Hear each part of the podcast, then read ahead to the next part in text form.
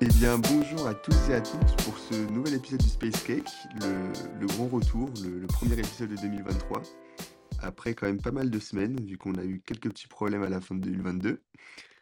Donc, euh, ça nous fait tous très plaisir euh, de vous retrouver en ce mardi et non pas mercredi. Et aujourd'hui, on va parler de Segwit. Segwit, euh, comme je l'ai dit, c'est un software qui a eu lieu en 2017 euh, notamment pour, résoudre le problème de malléabilité de la transaction pour permettre le Lightning Network. Et du coup, euh, je vais laisser Sosten d'abord faire une petite, euh, un petit rappel, donner un peu de contexte historique sur, sur ce soft fork et puis après, Panta embrayera sur, un peu un peu qu'est-ce que ça apporte et comment ça fonctionne. Vas-y Sosten. Ok, on y va. j'ai du mal à m'y faire ces introductions. Euh, bon bah bonsoir tout le monde. Donc euh, on va commencer ce, nouvel épisode sur euh, Segwit, c'est cette nouvelle année 2023. alors je voulais juste ajouter deux trois mots, hein, mais sans, sans m'étendre refaire l'histoire parce que c'est pas du tout le sujet, mais faut juste redire que Segwit c'était un, un sujet. Alors c'est un sujet très technique, mais c'était un sujet aussi très politique. en 2016-2017, c'était un sujet absolument central euh, dans la Block Size Wars, en fait, euh, à cette époque-là. Et euh, s'il y a eu Bitcoin Cash, le fork de Bitcoin Cash, bah, c'était lié en fait au, verrouillage du soft fork de Segwit sur le réseau principal. En gros, c'était la, ligne un peu la ligne rouge qui avait été tracée à l'époque. Et c'est parce que Segwit a été activé sur, sur le réseau Bitcoin que on a eu le fork de Bitcoin Cash. Donc c'était un sujet extrêmement chargé. Euh, et je pense que ça a laissé des, ça a laissé des traces euh, aussi un peu sur les, développeurs euh, qui étaient déjà dans, dans, Bitcoin et Core Dev ou voilà qui étaient à cette époque-là parce que je me souviens que par exemple les, les débats sur Taproot, il y avait un peu ce, traumatisme un peu qui sur IRC qui remontait par moment de, de l'époque Segwit et de comment le soft fork Segwit avait été amené. Donc c'était un sujet qui était très comment dire très polémique en fait. Euh, et voilà, après, tout le monde connaît la suite de l'histoire. Ça a été activé sur le réseau. Et puis, euh, aujourd'hui, ça fait partie intégrante de, euh, de Bitcoin. C'est en fait Taproot, c'est aussi un, héritier direct de Segwit. sur le plan technique, on en parlera tout à l'heure. C'est possible grâce au système de versionning qui a été introduit par Segwit. Euh, voilà, je sais pas sur euh, le contexte, euh, je, je vais peut-être pas dire plus que ça ou, ben, tant qu'on y est, tant qu'on y est, j'en profite pour, pour vivement conseiller The Block Size War, qui du coup compte un peu le, l'histoire, enfin tout, tout, ce contexte-là de, de cette guerre des blocs, de la taille des blocs qu'il y a eu en, en, 2017 et, et année autour, quoi, et année avant plutôt. Et c'est vraiment un très bon livre, qui est qui est pas technique, facile à comprendre, donc je le conseille vraiment beaucoup et ça tombe bien parce qu'en ce moment, il y a Consensus Network qui est en train de travailler sur, sur la traduction française. Donc c'est dans les tuyaux, ça devrait arriver, dans pas trop, trop longtemps. Voilà, voilà. Ouais, alors je ouais, je voulais juste en fait, je repensais à tout ça, je voulais juste ajouter un petit, un petit mot. En fait, c'est, euh, je pense cette époque-là, sur, notamment sur Twitter, hein, pas seulement, mais euh, moi j'étais euh, voilà, j'étais sur Twitter à cette époque-là. C'est un peu, je pense, ça a forgé aussi beaucoup de, beaucoup de maximalistes parce que les, les, débats étaient vraiment extrêmement virulents.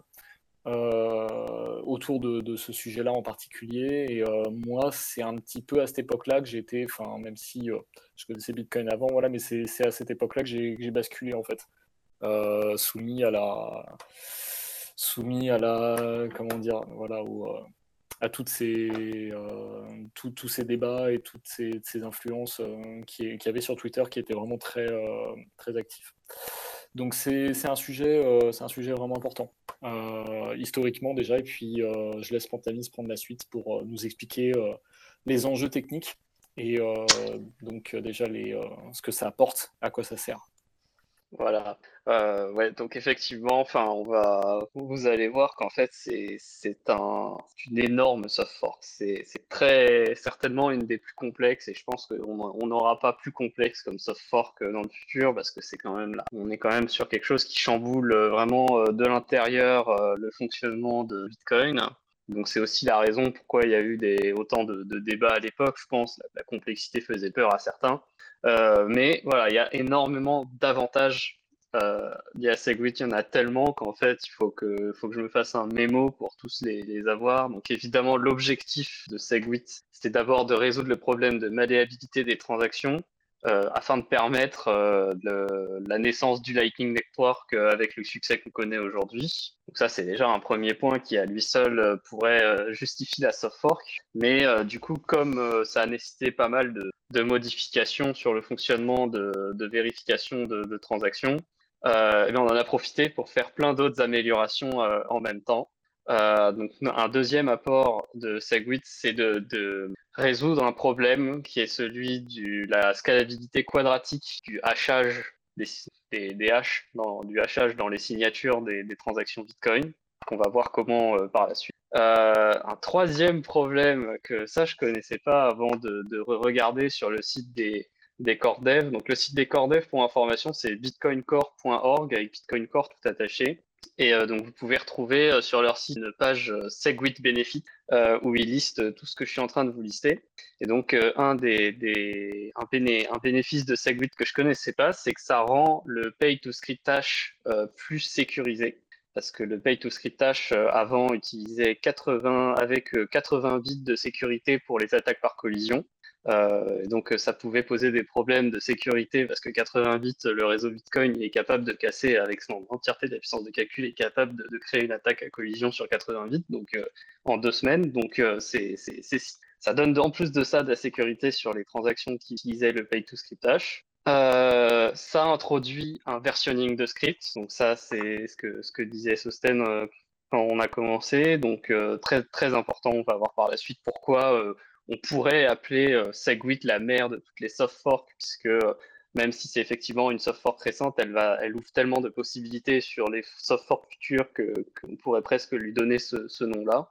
Un autre avantage dont on a déjà discuté dans des, dans des spaces précédents, c'est que Segwit va permettre de réduire la croissance de l'UTXO7, qu'il a déjà fait, mais voilà, ça, c'est un effet encore secondaire.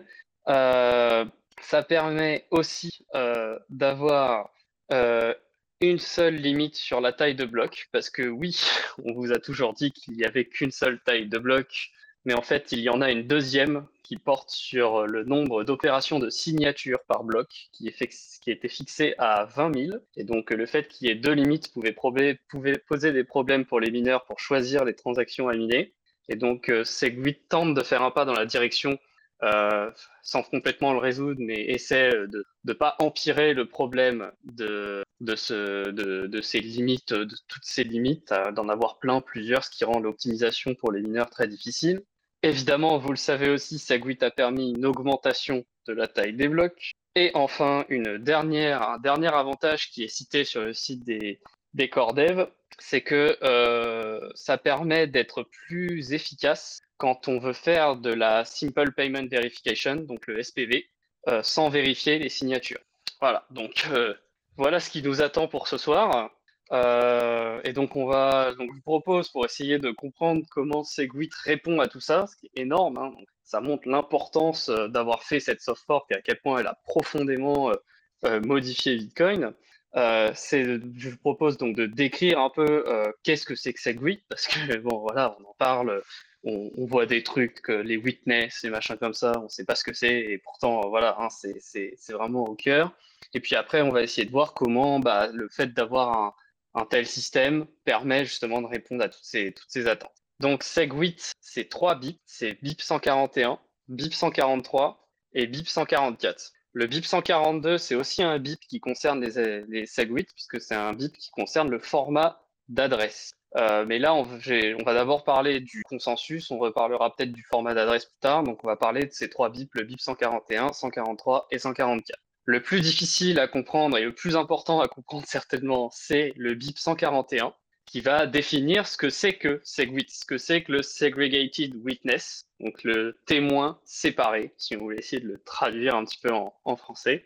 Le BIP 143 va nous donner les méthodes de vérification de transactions pour la version 0 de Segwit. Et le BIP 144, il va décrire en détail la sérialisation des transactions et des messages pair à pair liés à SegWit. Souvent moins regardé, c'est tout aussi important, mais c'est ce qui fait que SegWit était une software qui agit à beaucoup de niveaux, puisqu'il agit sur la structure de la blockchain, mais il agit aussi sur la structure des messages pair à pair. Donc, euh, enfin voilà, il définit de nouveaux messages pair à pair. Donc, c'est quand même un très très gros changement. Alors, je vais essayer déjà de, commencer par euh, euh, essayer d'avoir une approche un peu haut niveau. Dans le Space Cake sur, euh, sur CISA, sur euh, Cross Input Signature Allegation, je vous avais dit que le problème de CISA, j'ai évoqué le fait que dans, dans Bitcoin, on a un problème, on mélange tout ce qui est lié aux signatures, donc les clés publiques, tout ça, on les mélange au script, et ça pour implication qu'on va avoir beaucoup de mal à implémenter Cross Input Signature Allegation. Et en fait, dans SegWit, il y a quelque chose qui est un petit peu similaire. Bitcoin pré-SegWit, donc avant SegWit, il y avait quelque chose de pas logique. Parce qu'en en fait, on mélangeait dans un bloc les effets d'une transaction, donc c'est-à-dire la manière qu'a une transaction de bouger les fonds, on les mélangeait avec ce qui sert à vérifier sa validité.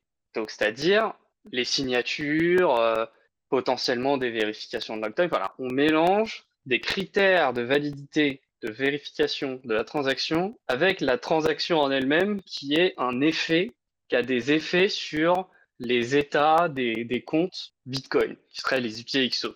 Et il y a quelque chose de pas logique dans le fait que la Merkle route qu'on met dans l'entête de bloc, elle euh, ne elle, elle, euh, elle regarde pas tant que ça la validité de la transaction. C'est-à-dire le la Merkle, euh, enfin, elle la, la Merkle route, elle prend en compte en fait finalement les changements d'état et elle ne devrait en prendre en compte que ça. Pourquoi faudrait-elle qu'elle prenne en compte les signatures ou des choses comme ça? Pour autant, il faut quand même qu'on ait les, signatures dans le bloc de conserver. Et de l'autre côté, c'est pas logique que les transactions soient identifiées à partir des critères qui ont permis de les rendre valides. C'est-à-dire, c'est pas logique que la signature soit prise en compte quand il s'agit d'identifier une transaction on se dit plutôt logiquement qu'on signe une transaction. Donc on devrait d'abord définir l'identifiant de la transaction et ensuite on vérifie les signatures pour cette transaction. C'est logiquement ça l'étape logique qui se passe dans notre tête. Et pourtant, avant Segwit, les signatures étaient partie intégrante de la transaction et de la manière qu'on avait de la nommer. Et notamment, ça avait pour conséquence la malléabilité des transactions, c'est-à-dire l'identifiant de transaction qu'on utilise dans les inputs qu'on dépense pour faire les outputs, il était dépendant des critères qui permettaient à la transaction précédente d'être valide. Ce qui n'est pas logique. On devrait se dire, non, moi ce que je veux, c'est passer d'un état au suivant. Je me fiche bien des critères qui ont permis à cet état d'être valide. Je veux juste passer d'un état au suivant. Et en fait, Segwit, euh, c'est un peu une software qui a quelque chose d'élégant dans le sens où elle remet cette séparation là où elle est nécessaire. Donc ça, c'est pour un peu l'approche, euh, c'est-à-dire pourquoi Segwit c'était important. Euh, souvent, on critique Segwit sur euh, le fait qu'il va y avoir plein de choses qu'on va commit à différents endroits de manière un peu bizarre. Mais en fait, il n'y avait pas vraiment d'autres solutions. C'est que, en fait, au départ, on a mélangé trop de trucs en même temps, qu'on aurait dû séparer les uns des autres. Et c'est Segwit qui va apporter des corrections au fonctionnement de Bitcoin pour pouvoir faire ça de manière un peu plus naturelle tout cas plus proche de la conception qu'on a de ce que c'est qu'une transaction et des signatures de cette transaction. Donc l'élément le plus important, c'est ce qu'on appelle le témoin. Euh, donc le témoin, c'est d'un point de vue de l'ancien Bitcoin, c'est ce qui correspond au script de signature en fait. Le script de signature, c'est le script qui est dans chaque entrée qu'on dépense dans une transaction pour qu'on valide le fait qu'on a le droit de dépenser cette, cette sortie de transaction pour la mettre en input d'une autre transaction. Et donc, euh, il peut y avoir euh, des données comme des clés publiques et des signatures qui sont ajoutées. Donc, généralement, dans Bitcoin jusque-là, le scripting ne pouvait contenir que des données qu'on poussait sur la stack de vérification. Donc, dans Bitcoin, quand on fait une vérification, quand on veut vérifier les conditions de dépense d'une transaction, en fait, on a l'adresse qui correspond à un petit programme. Et qu'il faut faire, c'est mettre des données sur une pile, qui est une structure de données en informatique, une manière d'organiser la mémoire en informatique. Et il faut que lorsqu'on exécute le programme, eh bien, la pile contienne un élément qui soit non nul à la fin. Et c'est ça qui dit, bah là, la transaction, elle est valide. Et donc, effectivement, les seules données qui étaient possibles à placer sur la pile pour valider la plupart des scripts, c'était souvent des signatures et des clés publiques. Et donc, SegWit, l'élément principal qui est dans BIP 141, c'est qu'on va séparer cette chose-là. On va pas le mettre dans la transaction, dans en tout cas ce qui sert à nommer la transaction. Et on va le mettre dans ce qu'on appelle le, le témoin, le segregated witness. Et ce témoin, ne sera pas utilisé pour nommer la transaction. Donc l'identifiant d'une transaction ne dépend pas du témoin. Et c'est ça qui va résoudre la malléabilité d'une transaction. Donc si on prend une transaction dans l'ancien format, un point de vue euh, sérialisation, donc c'est-à-dire le format de la transaction, la transaction elle commençait avec un numéro de version, parce que dans Bitcoin les transactions ont un numéro de version. Toutes les transactions que vous faites aujourd'hui sur Bitcoin sont de version 2. Euh, sauf si vous êtes un mineur, où là, vous pouvez faire des transactions qui ne sont pas de version 2, mais toutes les transactions qui ne sont pas de version 2 ne sont pas standards. Puis ensuite viennent les informations sur les entrées. Donc, il faut préciser les, les out points, donc les UTXO que vous voulez dépenser, donner les scripts de les scripts SIG qui vont bien, donner les numéros de séquence pour chaque entrée. Puis ensuite viennent les sorties. Donc, on met euh, combien on en veut, des index avec des scripts publics qui correspondent au script, au programme qui va bloquer les fonds et qui va falloir satisfaire pour pouvoir les dépenser. Et enfin vient le end lock time, donc le lock time de la transaction complète. Donc ça, c'est un truc dont j'avais parlé dans le space cake précédent. C'est un temps avant que la transaction ne puisse être confirmée, soit exprimée en bloc, soit exprimée en date. Et donc ce format de transaction a d'abord été profondément modifié dans BIP 141. Dans BIP 141, on veut séparer le witness, ce qui correspond au script SIG qui était dans la partie entrée de la transaction dans le vieux format. Ça, on veut le mettre ailleurs. Et donc, la nouvelle structure de transaction, ça va être de commencer par le numéro de version, comme d'habitude. Puis ensuite, on va mettre ce qu'ils appellent un marqueur. Et donc, ce marqueur, il vaudra forcément 0. Alors, pourquoi il y a ce marqueur? Eh bien, c'est pour faire en sorte que euh, on puisse pas, par erreur, considérer une transaction SegWit comme une transaction dans le vieux format un vieux nœud qui ne connaît pas Segwit, quand il voit le marqueur, il voit qu'il vaut 0. Or, normalement, ce qui vient après le numéro de version, c'est des informations sur les entrées de la transaction, et notamment le nombre d'entrées dépensées par cette transaction en tout premier. Et là, il voit 0. Et donc, cette transaction n'est pas une transaction Bitcoin pour un vieux nœud Bitcoin. Donc, d'ores et déjà, les vieux nœuds Bitcoin, ils ne peuvent pas comprendre ce format de transaction.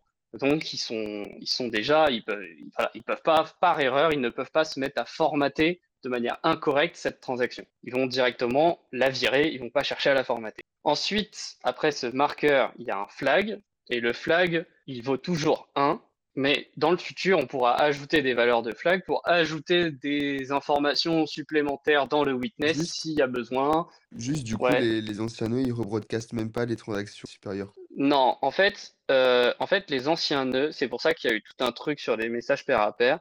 Quand, un, quand toi, tu es un nœud SegWit et que tu discutes avec un nœud qui n'est pas SegWit, euh, tu vas devoir changer le format des transactions que tu lui envoies pour correspondre à l'ancien format.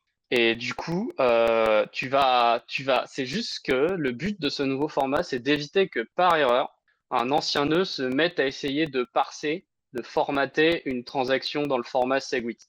Mais quand tu es, un, quand es un nouveau nœud et que tu discutes avec un ancien nœud, tu lui envoies pas le witness. Euh, il y a plein de choses que tu changes. Tu, en fait, tu modifies la transaction pour qu'elle corresponde à l'ancien format. Euh, comme ça, et, évidemment, tout est fait en sorte pour que les, identifiants de transaction soient les mêmes. Euh, dans, dans l'identifiant de transaction, notamment comme je dit, on ne va pas mettre le witness, et pourtant dans le format de, de transaction SegWit que je vais commencer à décrire là, il y a le witness dedans, mais il est exclu lorsqu'on calcule le transaction ID. Donc là, je disais qu'il y avait un flag. Globalement, c'est un détail, mais ça peut permettre d'ajouter d'autres choses dans les witness dans le futur qui ne sont pas commit, qui ne sont pas imposé, signé dans la transaction. Ensuite, on met les informations sur les entrées et les scripts SIG vont être un petit peu particuliers dans les entrées, dans des entrées qui sont format SegWit, parce que les scripts SIG des entrées SegWit seront presque vides. Ensuite, on met les informations sur les sorties. Donc là, ça, là, ça match à peu près ce qui se passe dans une transaction en ancien format. Et ensuite vient le witness, donc le témoin, donc c'est-à-dire les signatures, les clés publiques, enfin tout ce qui va permettre de valider le programme pour dépenser les entrées et enfin, le n-log time. Voilà.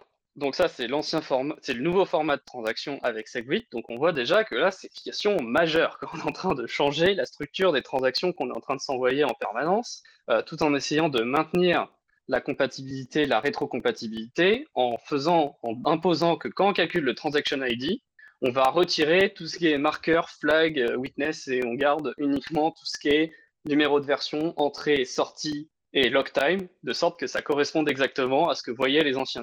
Euh, et euh, il y a un nouveau truc qui apparaît, qui est le Witness Transaction ID, donc WTXID, qui correspond simplement au hash de la transaction dans son nouveau format.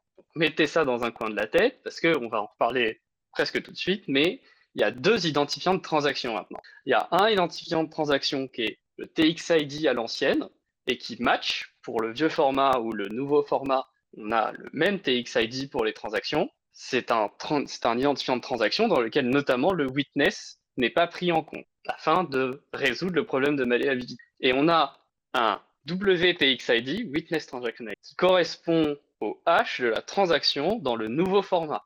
Voilà. Et ça, on a deux identifiants de transaction. Et donc euh, là, il va falloir, euh, c'est là que j'essayais de, de, vous expliquer les histoires sur les Merkle routes des, blocs. Donc les transactions, elles sont prises en compte dans, la proof of work quand on fait du minage. Mais dans la Merkle route de l'entête du bloc, on ne prend en compte que les transaction ID.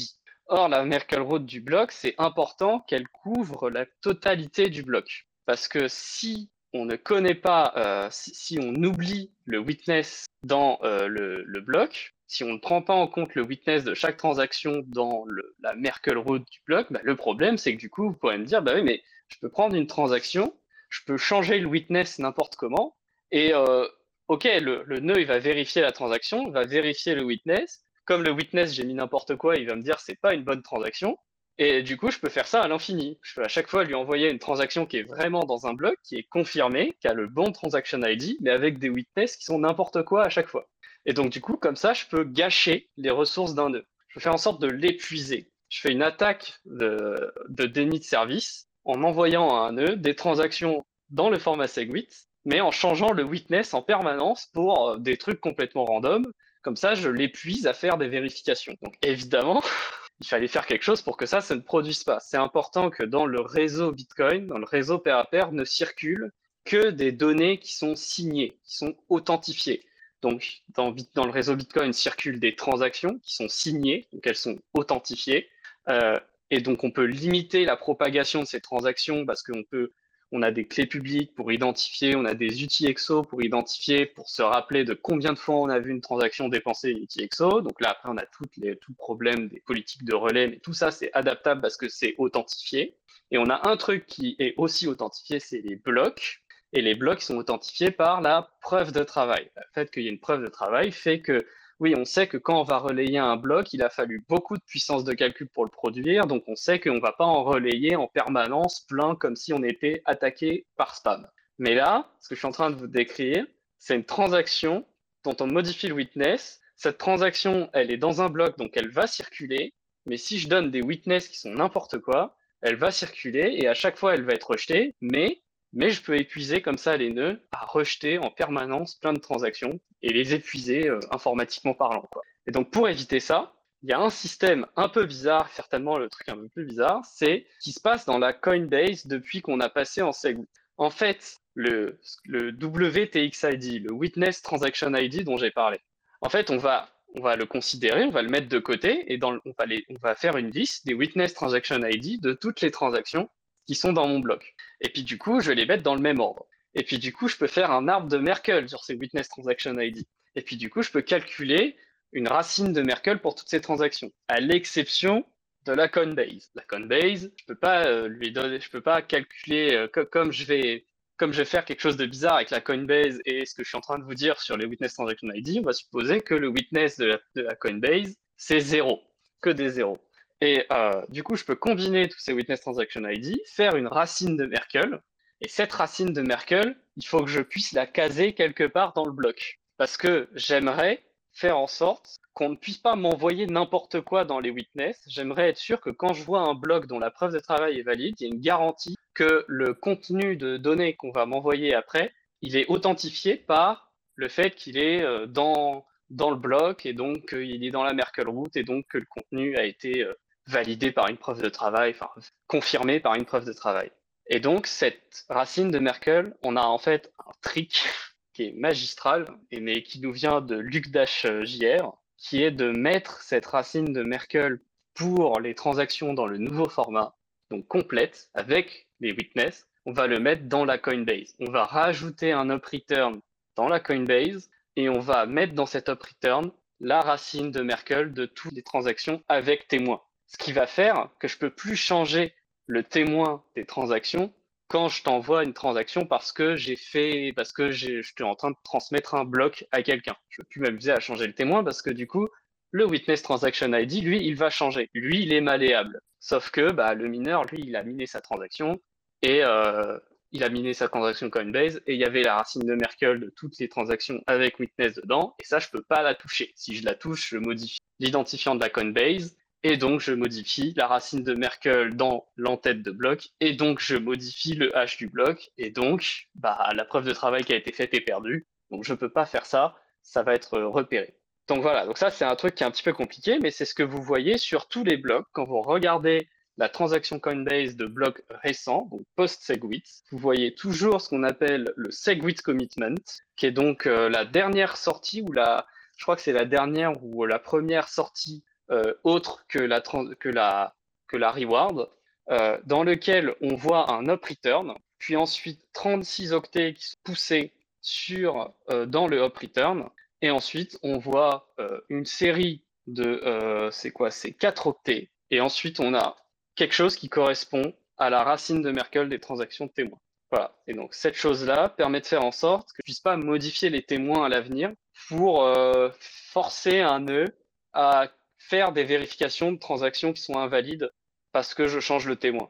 Donc, euh, en fait, pour être précis, on met pas juste la racine de Merkel, on met la racine de Merkel, on la concatène avec ce qu'on appelle la witness reserved value, qui est en fait l'équivalent du witness, mais de la Coinbase, parce que comme je vous ai dit, la Coinbase, il faut que je suppose que witness transaction ID, quand je calcule la racine de Merkle, c'est 0, que sinon il va être modifié par le hop return que je fais, donc c'est pas possible. Ça, veut dire que, je suis capable de casser la fonction de hachage si, on arrivait à faire matcher les deux valeurs. Euh, comme on n'attend pas ça d'un mineur, euh, bah, on, va, le, laisser tranquille, on va lui dire considère que le witness transaction ID de la Coinbase c'est 0, euh, mais on va quand même inclure le script enfin l'équivalent du script sig de la Coinbase en le concaténant à la racine de l'arbre de Merkel. Puis on va prendre la fonction SHA-256 là-dessus, on va l'appliquer deux fois.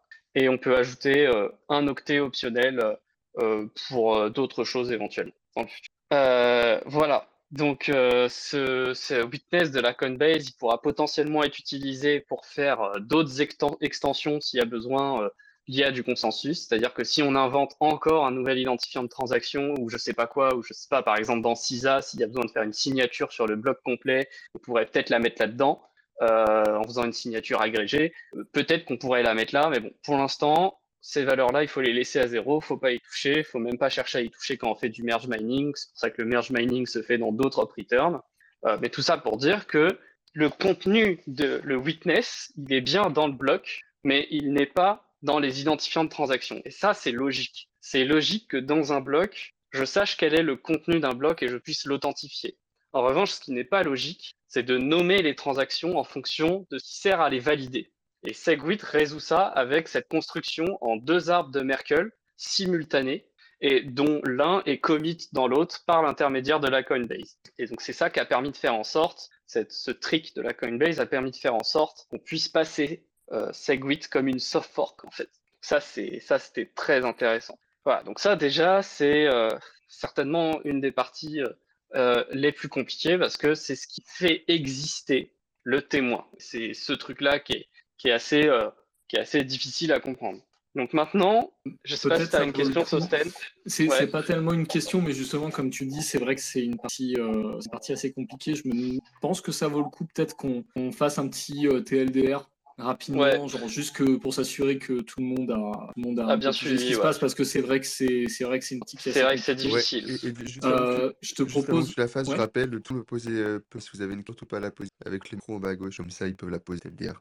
Ok, bah oui, donc si effectivement s'il y a des questions, euh, faut pas hésiter parce que ça aide à rendre les choses plus compréhensibles. Moi, je vais, je, vais, commencer. Hein, c'est donc, en fait, si je comprends bien, parce que ça, c'est un truc qui m'avait beaucoup perturbé euh, au début, j'avais pas parce que j'ai pas compris comment fonctionnait euh, au début.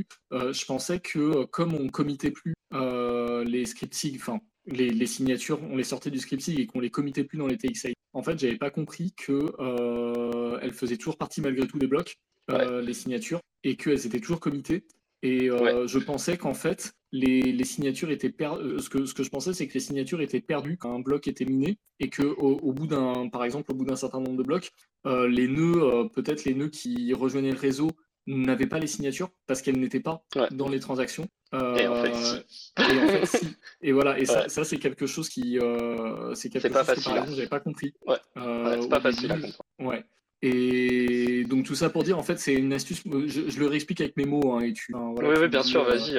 Je t'en pense. C'est en, en, fait, j'ai l'impression, Segwit, c'était un peu Enfin, je dis un tour de passe-passe, c'est un peu euh, péjoratif de le dire comme ça, mais c'est-à-dire c'est fondamentalement le contenu d'information est le même. On a toujours une pub key, voilà, mais c'est juste on va le mettre euh, dans un autre champ de notre signature pour plus que ce soit euh, ça fasse partie du TXID. Et puis après on fait une espèce de tour de bonne que tu as décrit derrière pour que ce soit quand même comité.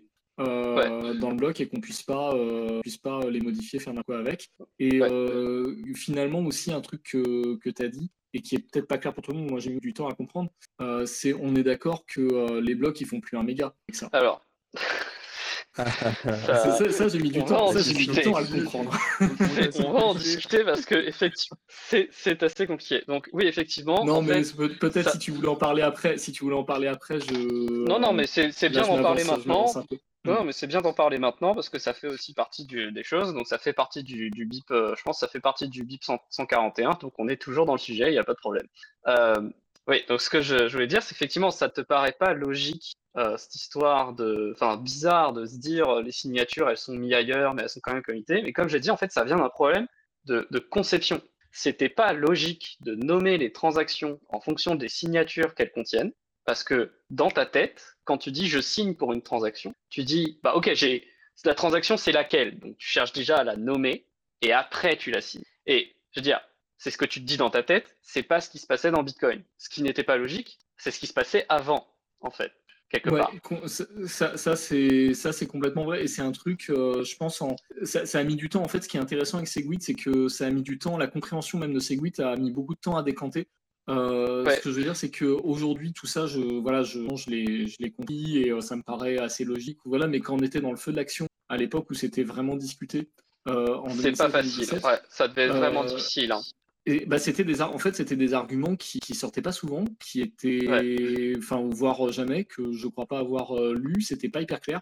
Il y avait beaucoup, en fait, ça ressemble un petit peu à quand Taproot a été activé l'année dernière. Je trouve il y avait beaucoup de, comment dire, euh, c'est parfois un petit peu de survent, ou c'est, enfin ça c'est plus pour ta poutre, mais en tout cas, c'est les choses n'étaient pas toujours présentées d'une façon qui était très honnête, très juste, ni très claire euh, des deux côtés. Ouais. Et par exemple, c'est vrai que euh, pour Segwit, bah, on avait les, les, opposants à Segwit disaient, et on voit avec euh, que tu fait que évidemment c'est faux, mais que on rompait en fait le principe d'avoir une chaîne de signature qui était complète dans les transactions avec Segwit, ce qui, qui, est faux en fait, c'est qu'on le sort, comme tu dis, on le sort en fait, du, même cette, déterminant. Cette phrase est une erreur en fait. C'est concrètement, Satoshi n'a pas dit que des trucs justes, mais faut se rendre compte de l'absurdité de dire qu'une pièce, c'est forcément une chaîne de signature. C'est, non, c'est juste une pièce. C'est quelque chose qui bouge. Ça n'a pas à être dépendant des signatures qui ont permis son déplacement. J'ai une pièce, j'ai une pièce. Peu importe que ce soit machin qui est signé avec tel nonce ou machine qui est signé avec tel nonce pour faire telle transaction qui mène à ma transaction, on s'en fiche. Une pièce, c'est une pièce. La pièce existe à travers le registre. C'est le registre qui fait naître la pièce. Et les signatures ne servent pas à définir le registre. Elles servent juste à valider que la transaction sur le registre a été autorisée. Et c'est ça qui n'est pas logique. Ce qui n'est pas logique, c'est de se dire qu'une transaction contient les signatures. C'est pas logique de dire que la pièce est définie par une chaîne de signatures. La pièce, c'est la pièce. C'est l'état des comptes du registre. Et les signatures, ce sont des moyens de vérifier que ces, ces transactions, les passages de la pièce, se sont faits de manière autorisée valide par les propriétaires successifs de la pièce. Ce n'est pas une chaîne de signature. C'est quelque chose de très faux, en fait. Enfin, c'est pas que c'est faux, c'est in fine, ça a été implémenté comme ça. Et justement, mon point, c'est de dire, ce n'est pas logique de l'implémenter comme ça. Et par contre, ce qui est important, c'est que les signatures soient bien prises en compte dans le contenu du bloc, parce que le bloc, c'est une synchronisation du réseau sur le contenu du registre, et notamment ce qui valide le registre aussi. Et donc, c'est donc ce qui aurait été naturel, c'est de mettre le Witness Transaction ID, la, Merkle route des Witness Transaction ID, elle aurait dû être plutôt dans l'entête de bloc au début, depuis le départ. Et en revanche, les Transaction ID, eux, n'auraient pas dû prendre en compte la partie Witness quand elles, se, quand elles sont nommées, quand elles sont référencées pour être dépensées. C'est ça, c'est ça qui aurait dû être fait dès le départ, mais qui n'a pas été fait parce que voilà, la compréhension de Bitcoin, même Satoshi ne comprenait pas l'entièreté de son, invention et c'est normal. Je dirais aujourd'hui, je dis ça comme ça, comme si c'était facile. Euh, je dis pas qu'à l'époque j'aurais compris. Mais ce que je veux dire par là, c'est que ça résout un problème de conception, quelque chose qui n'est pas logique dans la conception. Et Segwit le résout. Alors, comme on veut que ce soit une soft fork, il faut bien un petit peu bidouiller quand même, mais il le résout en faisant la construction qui est naturelle, notamment la racine des Witness Transaction ID. Sauf que bon, bah, il n'y a pas le choix, faut la mettre dans la Coinbase parce qu'on peut pas la mettre dans l'entête de bloc sans casser toute l'infrastructure. Donc on la met dans la Coinbase. Et la Coinbase, bon, bah, son witness, ça peut pas être pris en compte euh, pour le calcul euh, de la witness transaction ID de la Merkle route. Donc, on met zéro et puis on le, on le rajoute après, une fois qu'on a calculé la, la racine de Merkle, on hache tout ça et hop, ça nous fait un SegWit commitment qui permet de commit à l'entièreté du bloc, y compris ce qui permet de valider les transactions. Et les transactions, elles, ne sont pas nommées en fonction de ce qui permet de les valider. Elles sont nommées en fonction des effets qu'elles ont sur le registre. Voilà. Donc, c'est sûr, c'est compliqué une fois qu'on voit le résultat de ce qu'est Segwit, mais il faut voir que, en fait, initialement, c'était la construction logique à faire. Et c'est, on pourrait se dire, oui, mais d'accord, ça, c'est bien beau, euh, fallait y penser, mais bon, c'est pas grave si c'est pas comme ça. Bah si c'est grave, parce qu'en en fait, la transaction malleability, c'est un bug qui résulte de ce problème de conception. Et c'est ça qui nous a bloqué euh, pour le Lightning Network pendant autant de temps, etc. donc c'est et qui a fait aussi que mon Gox s'est fait hacker. Non, c'est pas secondaire, c'est pas un détail, c'est très important.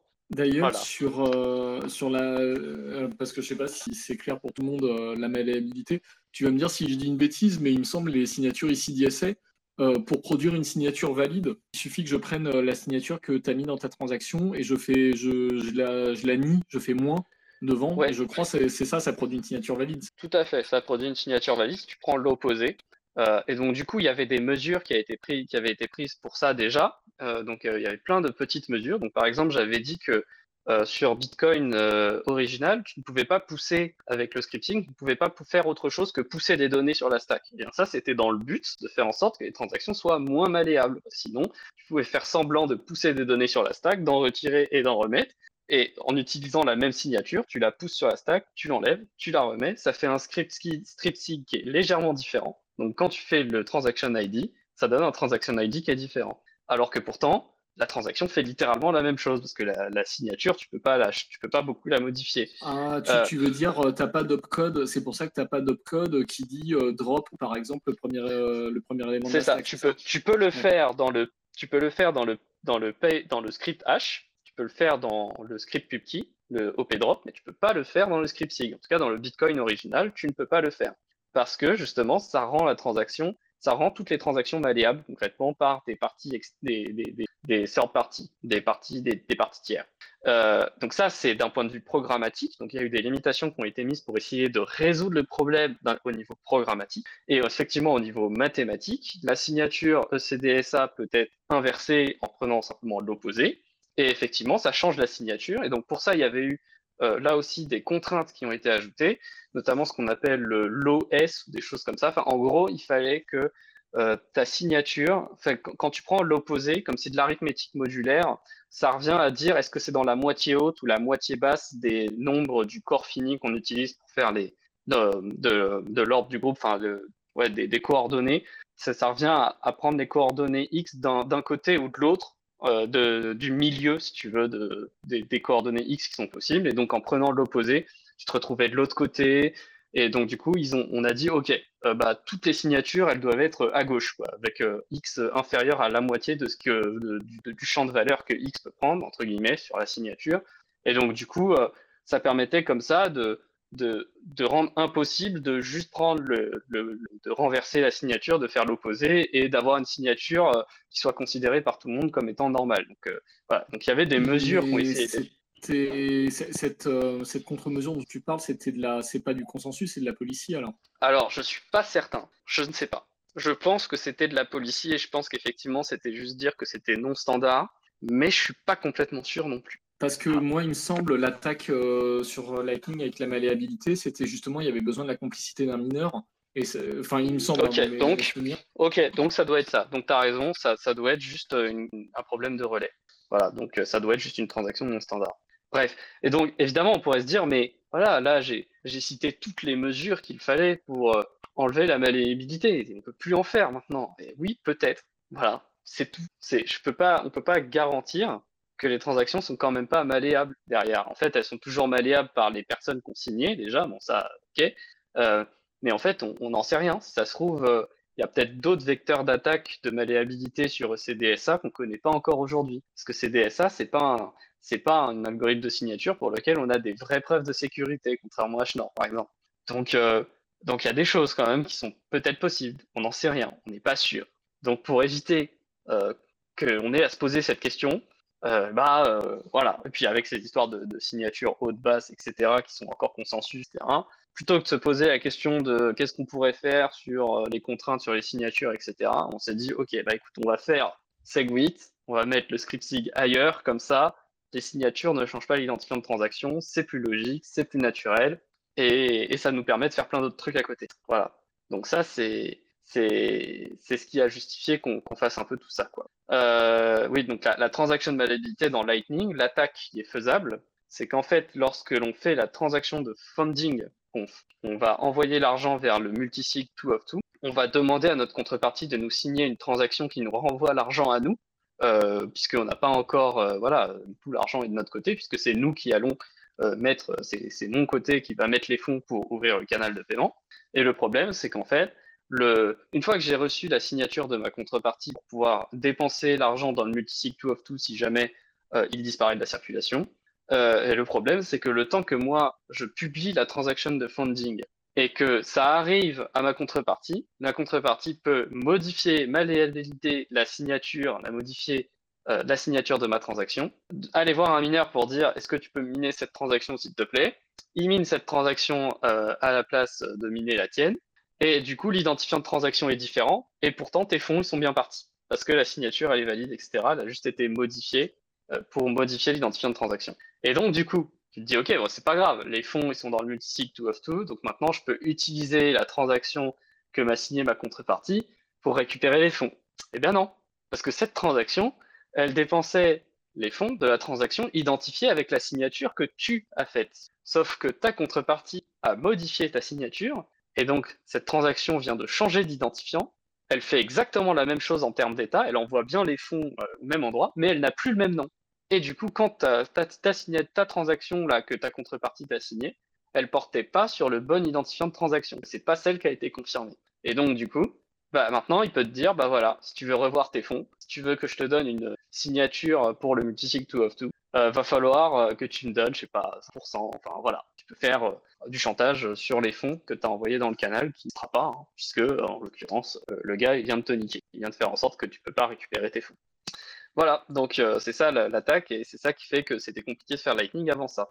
Et donc bah, là, avec Segwit, quand vous faites une ouverture de canal, vous êtes obligé, vous êtes obligé avec Lightning d'utiliser des outils EXO de dépenser des outils EXO qui sont dans des adresses Segwit. Vous êtes obligé parce que sinon, vous vous mettez en danger. Les, inputs qui ne sont pas Segwit, on peut en modifier la signature et vous pouvez vous retrouver avec vos fonds euh, euh, partis, quoi. Voilà, dans, les limbes. Donc euh, voilà, c'est quand vous ouvrez un canal Lightning, vous le faites toujours avec des adresses Segwit, jamais avec autre chose, sinon vous êtes cuit. Voilà, donc, ça, c'est un petit peu pour ce qui se passe, la witness là, dont j'ai parlé. Euh, et donc, euh, tu parlais aussi de l'augmentation de la taille de bloc. Donc, en fait, toute cette histoire d'augmentation de la taille de bloc, c'est qu'est-ce qui se passe pour le script SIG? Parce que, comme j'ai dit, on, va tout mettre dans le witness. Donc, qu'est-ce qui reste dans le script? Eh bien, ça dépend. Si vous êtes en native SegWit, C'est-à-dire vous utilisez vraiment complètement SegWit, vous cherchez pas la compatibilité avec le pay-to-scriptage qui existait avant. Il reste rien. Le script SIG est vide. Or, le script SIG, c'était les trucs qui prenaient le plus de place dans toutes les transactions Bitcoin auparavant. Or, un vieux nu Bitcoin, lui, ce qu'il voit, c'est une transaction dont le script SIG est vide. Et, un vieux nœud, lui, il cherche pas à valider le témoin. En fait, on va faire en sorte dans les adresses SegWit d'avoir des adresses qui sont euh, dépensables par n'importe qui. Donc le vieux nœud, il voit un script SIG vide et il valide quand même que, l'entrée peut être dépensée puisqu'elle rajoute, on va le décrire après, elle rajoute simplement des éléments sur la stack et ne fait rien. Donc, et donc la, donc la stack n'est pas vide et elle contient pas zéro et, euh, donc c'est bon. Euh, et, donc du coup, toute cette place gagnée, bah, elle n'est pas comptée par l'ancien nœud comme étant faisant partie du bloc. Parce que l'ancien nœud, lui, voit pas les, les witness, connaît pas. Euh, donc ce qu'il voit, c'est juste un script SIG vide. Donc une transaction qui est très faible en poids, très faible en taille. Et donc en fait, toutes ces, toutes ces données-là, ça libère de la place quelque part. Et donc en fait, depuis que cette GUIT est activée et utilisée et adoptée, pour un vieux nœud Bitcoin, les blocs sont plus petits, ils sont bien plus petits que 1 méga. Euh, et donc on aurait pu se dire, bah voilà, ça suffit de ne pas, euh, de ne pas mettre, euh, suffisait d'enlever le témoin, on a gagné plein de places de blocs, on peut, on peut laisser ça comme ça. Mais le problème, c'est que si on fait ça, évidemment, qu'est-ce qui se passe? Bah, Ce qui se passe, c'est qu'on pourrait attaquer le protocole en faisant des witness qui sont très très gros, énormes, parce que de toute façon, ils ne sont pas comptés dans la taille de bloc et, euh, et euh, mettre des données dedans, etc. pour tout commit sur la blockchain, hein, un petit peu à la Bitcoin Satoshi Vision. Voilà. C'est pas ce qu'a fait Burag dans sa deuxième attaque Alors, lui, c'était c'était lié à autre chose, mais il a vraiment fait, c'est un vrai script qu'il a fait. Mais effectivement, la taille du witness était trop grande.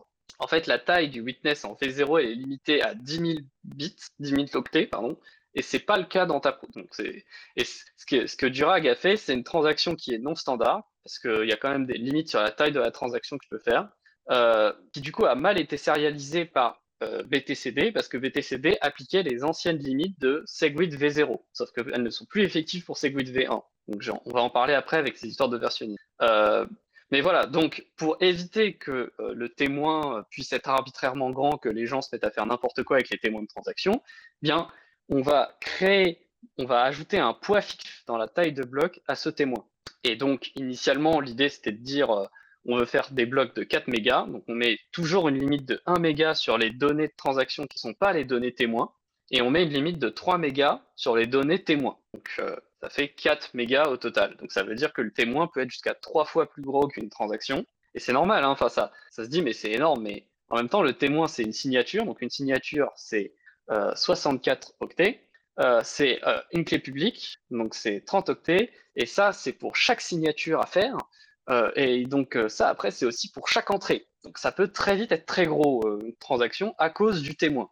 Et, donc, bah, il, voulait, se dire, OK, on, on, peut faire en sorte que le témoin, ça, on peut faire en sorte que ça coûte moins en, pour l'utilisateur de, faire valider ces transactions. Et donc, on fait un champ témoin, puisqu'on peut se le permettre, qu'on l'a séparé et que les anciens ne, le voient pas. Et on met une limite de 3 mégas. Mais c'est pas, pas ce qui a été dit. Donc, ça, c'est euh, un truc, euh, ce que je vous avais dit sur le fait que un bloc a une limite de taille, 1 méga, pour les anciens nœuds, mais il a aussi une limite du nombre de signatures que tu peux réaliser dans un bloc. Il a une limite de 20 000. Donc, il y a deux critères. Et il y en a qui ont essayé des fois de jouer sur les deux critères pour faire en sorte que les mineurs aient du mal à choisir leurs transactions. Parce que du coup, ça fait deux critères à valider en même temps. Et c'est très facile d'optimiser pour un critère unique. Mais quand on commence à avoir un problème d'optimisation comme ça, on doit optimiser pour deux critères en même temps. C'est-à-dire optimiser pour faire en sorte de mettre un maximum de signatures dans un bloc et en même temps faire en sorte que ton bloc fasse, euh, soit plus proche de 1 méga, bah, en fait, c'est pas facile de faire cette optimisation. Euh, et donc là, je suis en train de vous dire, eh ben, maintenant, on va mettre une limite de 3 mégas sur le témoin. Donc on est en train d'en ajouter une troisième. On est en train de rendre ça encore plus compliqué. Et, donc, euh, SegWit a pris parti d'éviter de faire ça. ils ont décidé de faire une limite unique, nouvelle, qu'on appelle le weight, poids transaction. Et ce poids, il est calculé en disant, OK, je prends la taille des données qui ne sont pas témoins d'une transaction, je la multiplie par 4, enfin, par 4 c'est ça, que je dise pas de conneries, ou par 3, et je l'additionne avec la taille des, euh, des données qui sont dans le témoin. Et ça, ça me fait le poids de ma transaction. Donc c'est en gros le, les données dans le témoin d'une transaction, elles comptent 4 fois moins lourd les données qui ne sont pas dans le témoin. Et donc, on va définir maintenant que le poids total du bloc, c'est 4, 4 millions d'unités, ce qui correspond, euh, ce qui correspond exactement en fait à, à dire que la taille maximale d'un bloc, c'est 1 méga si tout, tout le bloc n'était que des données euh, pas SegWit. Et comme ça, ça permet de rester soft fork, de garder qu'un seul critère sur la taille de bloc plutôt que d'avoir euh, différentes tailles de différentes parties du bloc à satisfaire. Et, euh, et voilà quoi, c'est ça qui fait que on a des blocs qui peuvent être jusqu'à 4 mégas entre guillemets quand on prend la taille des transactions en octets, mais en fait moins de 1 méga quand on prend que les données que voient les anciens nœuds. Et en fait, c'est un mix des deux qui est calculé avec les virtual euh, bytes, comme, enfin ça c'est l'unité que vous utilisez un peu tous les jours quand vous faites des transactions et que vous cherchez à, à calculer les frais, calcul des frais en euh, octets virtuels qui sont juste le poids de la, les poids, le poids de la transaction divisé par 4, parce que bah, sinon il y a ce facteur 4 dans le witness, etc. Enfin, dans, dans les données non witness, etc. Ça dépend comment vous voulez compter. Donc euh, voilà, tout ça pour faire en sorte qu'on ne puisse pas faire des témoins gigantesques euh, pour limiter encore une fois euh, la, taille des blocs, pour éviter d'être spammé, pour éviter de, de demander trop de validation au nœud. Il y a des, des limites qui ont été remises comme ça. Je vois que tu as une question, Loïc. Euh, ouais, il me semble que c'est x3, hein, tu l'as dit, x3, ok, sur, le, x3. sur le witness. Si je dis pas de bêtises, je sais pas si les autres peuvent confirmer. Ouais, si c'est ça. C'est ça. Ouais, c'est x3. Voilà. Bon, bref, tout ça pour euh, dire qu'en fait, euh, euh, c'est un peu, il y a un facteur, du coup, ça fait un facteur 4, 3 plus les données de base. Donc, en fait, ça fait un facteur 4 euh, entre les, les différentes choses. Et donc, ça me permet de parler de l'autre amélioration que Segwit a permis, c'est la réduction de la taille de l'UTXO7. Pourquoi? Parce que, comme je vous ai dit, dans une transaction Bitcoin avant Segwit, ce qui prenait beaucoup de place, c'était les script SIG. C'était la signature, les clés publiques à mettre dans le, script SIG, tout ça, c'est très gros. Et donc, euh, et en plus de ça, il faut se dire que quand on utilise du pay to key hash et euh, du pay to script hash, il fallait aussi mettre le script de dépense en plus, parce qu'il était haché dans, dans l'adresse, mais il fallait le révéler quand on le dépense. Tout ça, ça fait que le témoin, il était énorme en taille. Le témoin, c'était le truc le plus gros, le, script SIG, en fait, c'était le truc le plus gros de la transaction. Et donc, ça crée une asymétrie entre la taille que ça coûte en octets de dépenser une entrée et la taille que ça coûte de créer une sortie. Ça fait une énorme asymétrie. Et donc, ça incitait les wallets à ne pas consolider les UTXO. Et donc, ça incitait les wallets à produire plutôt, prendre le parti de produire de nouvelles UTXO plutôt que de regrouper des UTXO pour faire un paiement. Parce que dépenser des UTXO, ça coûtait extrêmement cher. Donc, on essayait de, faire des transactions avec le moins d'input possible. Donc, euh, par voie de conséquence, il y avait plus d'UTXO.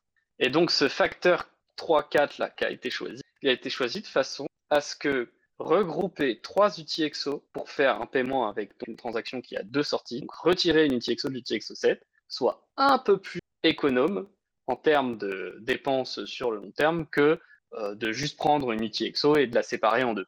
Parce que les entrées, du coup, comme le witness est mis en dehors de la transaction pour les anciens blocs, il n'y a rien dans le script SIG, et dans le witness, qui est de grande taille, bien oui, il est de grande taille, mais il faut diviser sa taille par 3 pour obtenir l'équivalent de taille standard. Donc en fait, il est de grande taille, mais il n'est pas trois fois plus grand. Quoi. Il est que deux fois et demi, je sais pas, que le reste de la transaction. Et donc, si je peux, si je peux Ouais. me permettre, ça m'a toujours paru un peu euh, spécial, même si je comprends le mécanisme d'incitation. euh, tu décris avec le, le du poids, mais in fine, un byte, c'est un byte. Enfin, Ouais. ça m'a toujours semblé un peu spécieux, c'est-à-dire que euh, quand même, ces, ces données, elles transitent, elles sont stockées. Et, euh, Ouais. et on en a besoin. Et même si on a ce mécanisme euh, qui, de poids qui incite, euh, alors je savais pas que ça avait été fait spécialement cité à l'arrêt, mais Ah oui. euh, m- pour moi c'était plus une incitation à utiliser Segwit. Enfin, je, je l'avais plus compris ça, comme ça. va avec, ça va avec, parce que comme du coup, tu as des scripts SIG qui sont vides, tu as des transactions qui sont petites, donc c'est les seules transactions qui peuvent, entre guillemets, utiliser l'espace de bloc supplémentaire qu'on a ajouté artificiellement. Parce que ce sont les seules transactions qui ont des scripts SIG qui sont vides. Et c'est pour ça qu'on dit, euh, on dit souvent que la, la vraie taille ma- maintenant maximale des blocs, c'est à peu près 1,6 mégas. C'est un. Euh, ouais. ouais. En fait, ça correspond au fait que euh, quand tu fais une transaction entre standard avec euh, genre deux outputs et trois, trois inputs, tu obtiens une transaction pour, pour laquelle le, il va y avoir très peu de données de, de, de base. Enfin, tu vois, c'est un peu bizarre parce qu'en fait, on te dit il va 1,6 mégas, etc.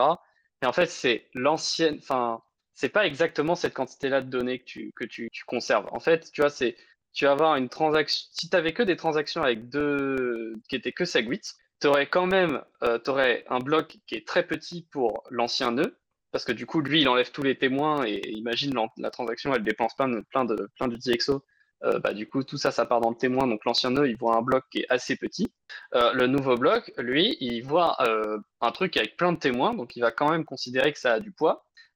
Mais comme j'ai dit, il y a un facteur 3 sur le, les, données witness. Donc on divise par 3 euh, pour obtenir la taille virtuelle de cette transaction.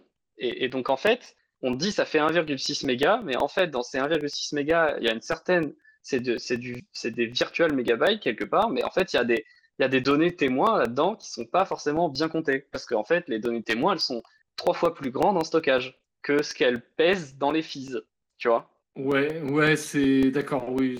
Donc en fait, on me dit le bloc il fait 1,6 mégas, etc.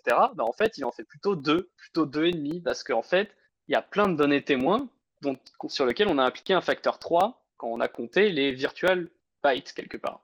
Tu vois ce que je veux dire? Ça, ouais, alors ça dépend ce que tu comptes en fait. C'est ça qui est un peu casse Je reformule. Il me semble que le chiffre d'1,6, 1,7, euh, en fait, ce serait de dire euh, en équivalent ancienne transaction, euh, ce serait comme si on avait des blocs de 1,6, 1,7 mégas. Peut-être quelque chose comme ça, même si en réalité en espace 10, non, ce qui... mais enfin, je, en fait, je sais, c'est vrai que les histoires de virtual byte, c'est c'est histoires de poids, ça fait des années. Ça fait des années que je, je, lis dessus. À chaque fois, je crois que j'ai compris parler. Je me, je me remets ouais. les pinceaux à chaque fois. Bref. Moi, ce que j'avais vu, c'était que euh, tu peux théoriquement arriver jusqu'à euh, 4 mégas euh, mais que c'est euh, en réalité ça arrivera jamais parce qu'il faudrait qu'il y ait une seule euh, giga transaction Segwit avec la transaction Coinbase dans le bloc. Il faudrait qu'il y ait des frais euh, gigantesques pour que le mineur, en gros, il ait envie de miner ça. et qu'en réalité, ouais. si tu as des transactions classiques, tu touches plus un maximum aux alentours de 2 mégas en ré réalité. Mais en théorie, tu pourrais aller à 4 mégas. Enfin, t'approcher de 4 mégas. Ouais. Voilà. Juste si je peux rectifier, en... parce que Ouais. Juste tant que j'ai la parole, euh, parce que je pense que c'était pas clair tout à l'heure, j'ai dû embrouiller des personnes en fait entre le x3 et le x4 pour dire bien clairement, euh, c'était pas, pas clair non plus dans ma tête, j'ai vérifié après. C'est euh, x4 sur les witness et 1 euh, sur le reste. Voilà. Mais en fait, si tu prends la transaction en entière, tu fais que x3 sur le witness, puisque tu as déjà, oui. as déjà le witness dans la transaction en entière. Voilà. Donc c'est bien. Oui, en fait, c'est une division par 4 sur le witness. Voilà. En fait, c'est pas une multiplication, c'est une division par 4 pour les V-bytes, division par 4 des données du witness. Mais in fine, quand tu calcules le, le poids, tu, quand tu calcules le poids et non pas les virtual bytes, c'est bien x3 sur le witness et que x1 sur le base. C'est voilà. un truc comme Donc, ça. Si je peux donner un exemple, peut-être ça va plus parler. Euh, si tu as euh, euh, 1000 bytes euh, en tout sur la transaction, euh, que tu as 300 bytes euh, sur le témoin, euh, il faut faire 300 bytes. Attention à ce que, attention à ce que tu vas, ce que tu vas dire, parce que je pense que il faut faire 700 x 3 plus 1000. 700 x 3 plus 1000. 700 x 3 plus... Oui, c'est ça. Ouais, ok, oui, c'est ouais. ça. Oui. Et donc, du coup, voilà. effectivement, les données témoins comptent 4 fois, puisque on ajoute, au... elles sont déjà dans le 1000, et tu fais 700 x 3. Tu comptes, tu comptes 3 fois de plus les données témoins. C'est pas clair. C'est que, Alors, c'est quand tu, tu prends la base. personne. c'est ça. Quelqu'un peut nous aider Tu as la transaction complète, tu as la transaction complète avec le witness et ouais. tu ajoutes trois fois la taille du, le, la taille du, du, témoin pour obtenir le, le, poids de la transaction. Sauf que le, le, poids du témoin a déjà été compté une fois dans la transaction C'est sûr que c'est le poids du témoin qu'il faut faire x3 euh, ouais, non, j'aurais dit effectivement, j'aurais pas dit ça comme. Euh, Panta, t'es sûr que le témoin il est déjà compté dans, le, dans le 1 méga parce que ça, ça dépend, c'est pas forcément. Parce que pour moi, ça aurait pas, de, en fait, ça aurait pas de sens vu que le but c'est que ce soit, euh, comment dire, que ce soit visible euh, Donc, pour les anciens moi, ce que je lis, ouais. ce que je lis, ok, c'est okay. le, le poids de bloc, c'est le base size x 3 plus total size. Le base size, c'est la transaction originale sans le témoin, d'accord? Et le total size, c'est toutes les transactions euh, complètes avec témoin, avec tout au nouveau format. Donc, tu comptes quatre fois la base, la base size et une fois le témoin ah, pour faire voilà. le poids. La base size, c'est sans le witness, on est d'accord. C'est ça. Donc, ok, donc l'exemple était bon que je donnais tout à l'heure. Si vous avez une transaction à la base, tout compris avec le witness, qui fait 1000 bytes et que vous avez 300 bytes de witness, De base poids- size ou de witness De- 300, poids de de, base- 300 bytes de witness, de witness, de Ouais. témoin. Ouais, Le poids total, c'est ce que j'ai dit tout à l'heure, 700 x 3 plus 1000. plus le total 1000. Ouais, c'est ça. Et si en fait on sépare le witness de notre calcul, ça, euh, ça aurait fait 700 x 4 plus le Ah. witness du coup. Voilà. Un 300 que- x 4 plus 700. Non, non, non, non, 700 x 4. Ah, pardon, ouais. Voilà, Ouais, c'est bien la base qui est comptée 4 fois et le witness qui est compté. Qui est compté Une fois. une fois. On est d'accord. Voilà. J'espère que c'est clair. hein. Bah, c'est terrible, mais bon. tout ça dans l'objectif qu'on ait une limite sur la taille du witness quand même, mais qu'en même temps, ça coûte moins cher de dépenser, de dépenser des UTXO pour pouvoir réduire la croissance de l'UTXO. Voilà. Donc ça, c'est euh, un autre objectif qui a été réalisé par Segwit. Donc euh, ça fait déjà plein de trucs. Euh, donc maintenant, on va pouvoir un petit peu parler de. euh, je vais pas beaucoup parler du BIP 144 qui spécifie les messages pair à pair et, et la sérialisation des transactions, parce que la sérialisation des transactions, j'en ai déjà à peu près parlé. Euh, ce qui, peut être intéressant, par contre, c'est de parler de, types de scripts qui vont faire intervenir le témoin. Parce que là, jusque-là, on a parlé des témoins. Et on n'a même pas dit comment on s'en servait, en fait. C'est terrible. On a juste dit, bah ouais, on va mettre les, signatures là-dedans, on n'a pas dit comment. Euh, donc, déjà, il faut se dire que euh, le, witness, segwit, va être actif que sur certains types de script pubkey.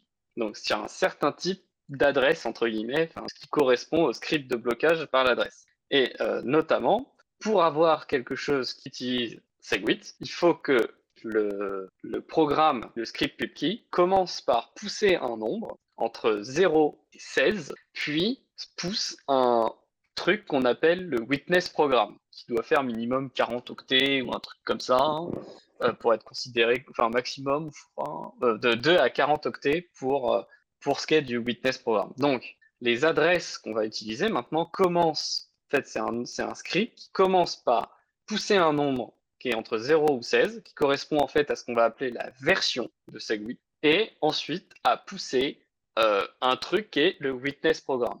Et donc, dans la version 0, donc quand le premier nombre sur le, dans, dans la stack, c'est 0 quand on regarde l'adresse, dans la version 0, le witness programme, il doit faire 20 octets, 32 octets. Si c'est 20 octets, alors l'adresse est considérée comme un pay to witness public hash, donc c'est un pay to public key, mais dont la signature va être dans le witness. Donc là, on va utiliser le witness. Et si ça fait 32 octets, on va l'interpréter comme une sorte de pay to script hash, sauf que le script et les signatures, les données servant à sa validation, là aussi, elles seront contenues dans le witness.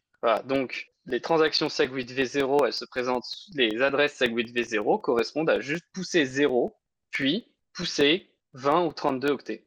Et en fait, c'est là qu'il y a un truc qui se passe que moi j'appelle un peu la stackception euh, Bitcoin, c'est-à-dire dans Bitcoin, les scripts, c'est des petits programmes qui agissent sur une, ce qu'on appelle une stack, donc une structure informatique qui est organisée comme une pile, genre de pile d'assiettes sur laquelle on pose des éléments, puis on va faire des actions sur les assiettes, et à la fin, il faut qu'il reste des assiettes pour valider la dépense. Euh, et euh, dans, euh, il y avait déjà quelque chose qui ressemblait à ça dans Pay to Script Hash. En fait, normalement, on pose les éléments du script et puis on exécute le script sur la stack directement. Sauf que depuis Pay to Script Hash, donc déjà depuis 2013, si la première chose que fait le petit programme de vérification, c'est de calculer le H160, donc le RIPMD hash euh, du premier élément sur la stack, alors, attention, nouvelle règle. c'est ce qui se passe. Euh, il se passe que, euh, en fait, on va recréer une nouvelle stack et il va falloir que le script SIG contienne un programme qui, quand on prend le hash, correspond à ce qu'il y a après. En fait, le, quand on prend le H160, le RIPMD, correspond en fait à ce qui vient juste après dans l'adresse. Donc, euh, 20, 20 octets de programme correspondent au pay to script hash. Et ensuite, on va simuler la validation de Bitcoin une nouvelle fois avec ces nouveaux programmes. Donc, c'est-à-dire, on avait la pile originale de Bitcoin, mais quand on fait certaines actions dessus, magie magie, en fait, la pile se transforme en une machine virtuelle qui va resimuler la pile Bitcoin. Et ça, c'est ce qu'on appelait pay to script hash. Ok? Donc ça, c'était déjà avant. Et ben là, on va utiliser le même genre de trick dans, euh, dans Segwit.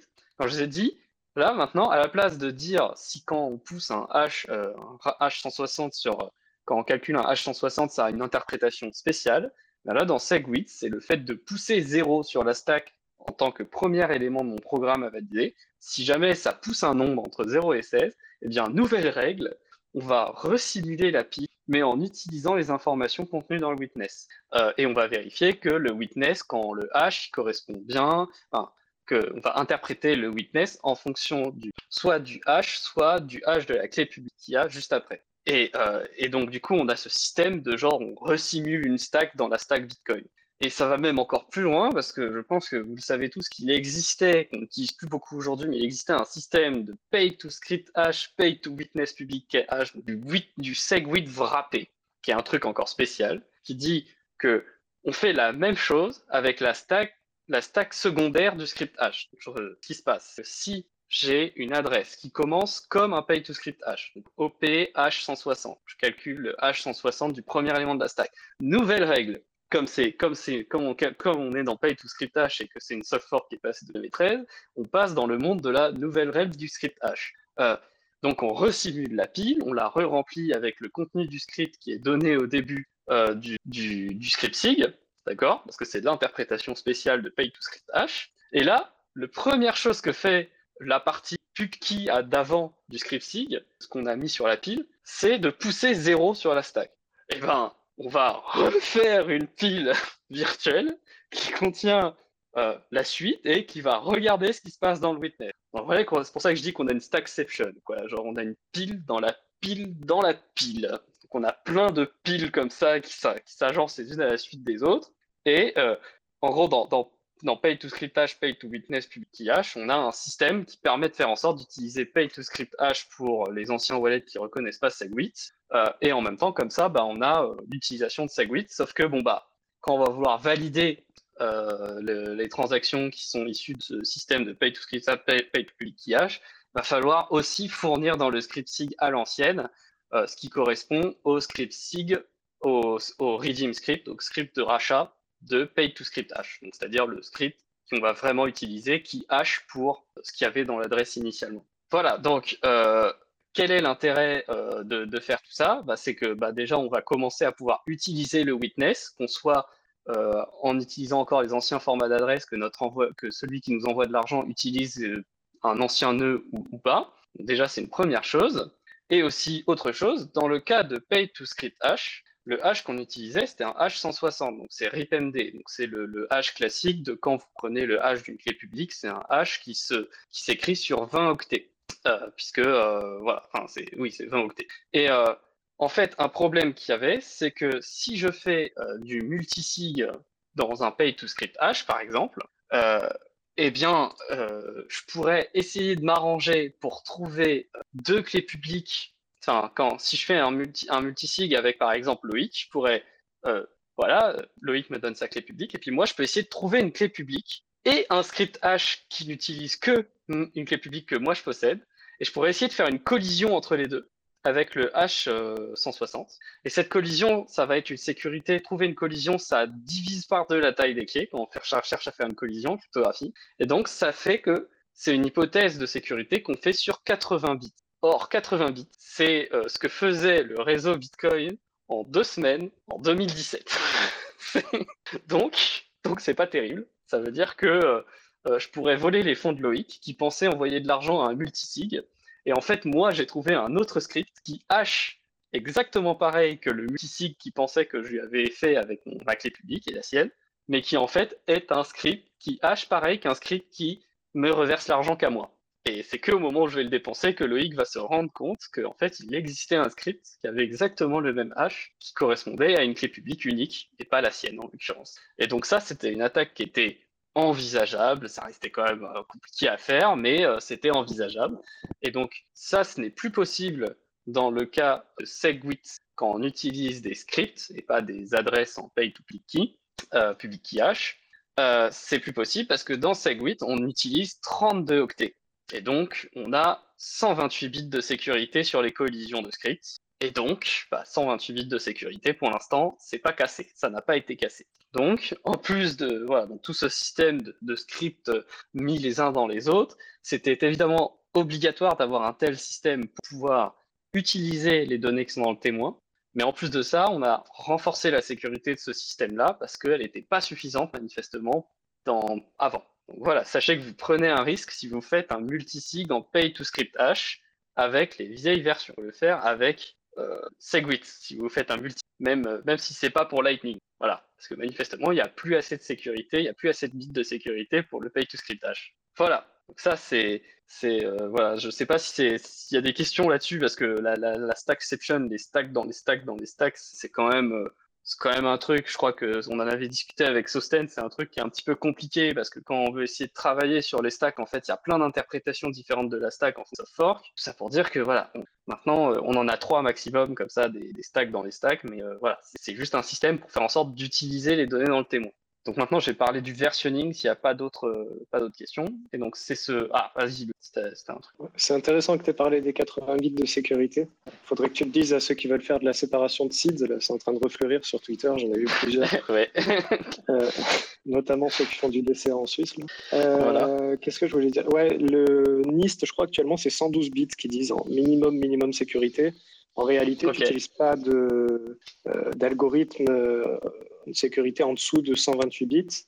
Euh, juste ce que tu as expliqué, euh, c'est une seconde préimage, non? Si on veut être précis. C'est une attaque, c'est une collision. Donc oui, ça, ça doit être ça, seconde préimage, si je, si je ouais. rappelle bien. Des en fait, la, ouais, la différence entre collision et seconde préimage, c'est que euh, collision, tu peux choisir librement le deuxième input qui doit faire la même sortie.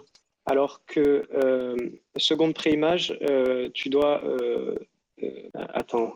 Alors attends. Donc l'attaque de la préimage. Donc on va, on va. L'attaque de la préimage, c'est. Non, préimage, c'est pas ça. C'est inverse. C'est. Je tente de trouver ouais. un truc qui donne un certain hash. Donc ça, ça casse complètement la fonction de hachage et voilà. Euh, mm. Et l'attaque la, de la seconde préimage, c'est je tente de trouver une autre entrée qui a la même valeur qu'une entrée, que, qui a le même hash qu'une entrée que j'ai déjà spécifié. Ouais. D'accord? Donc, tu as déjà une, as une entrée euh, qui donne un certain h, y, ok, mais tu as une entrée x qui donne h de x et y. Donc c'est bien Tu ça. vas trouver juste une autre entrée qui a le même h. Ça, c'est la seconde préimage.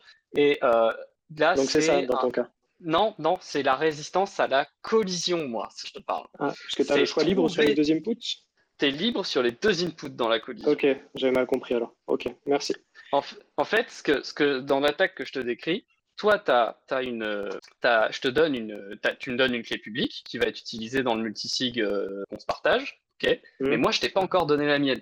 Mm. Et donc, je peux miner la clé publique en même temps que je mine sur mes clés publiques à moi que je possède, si tu veux.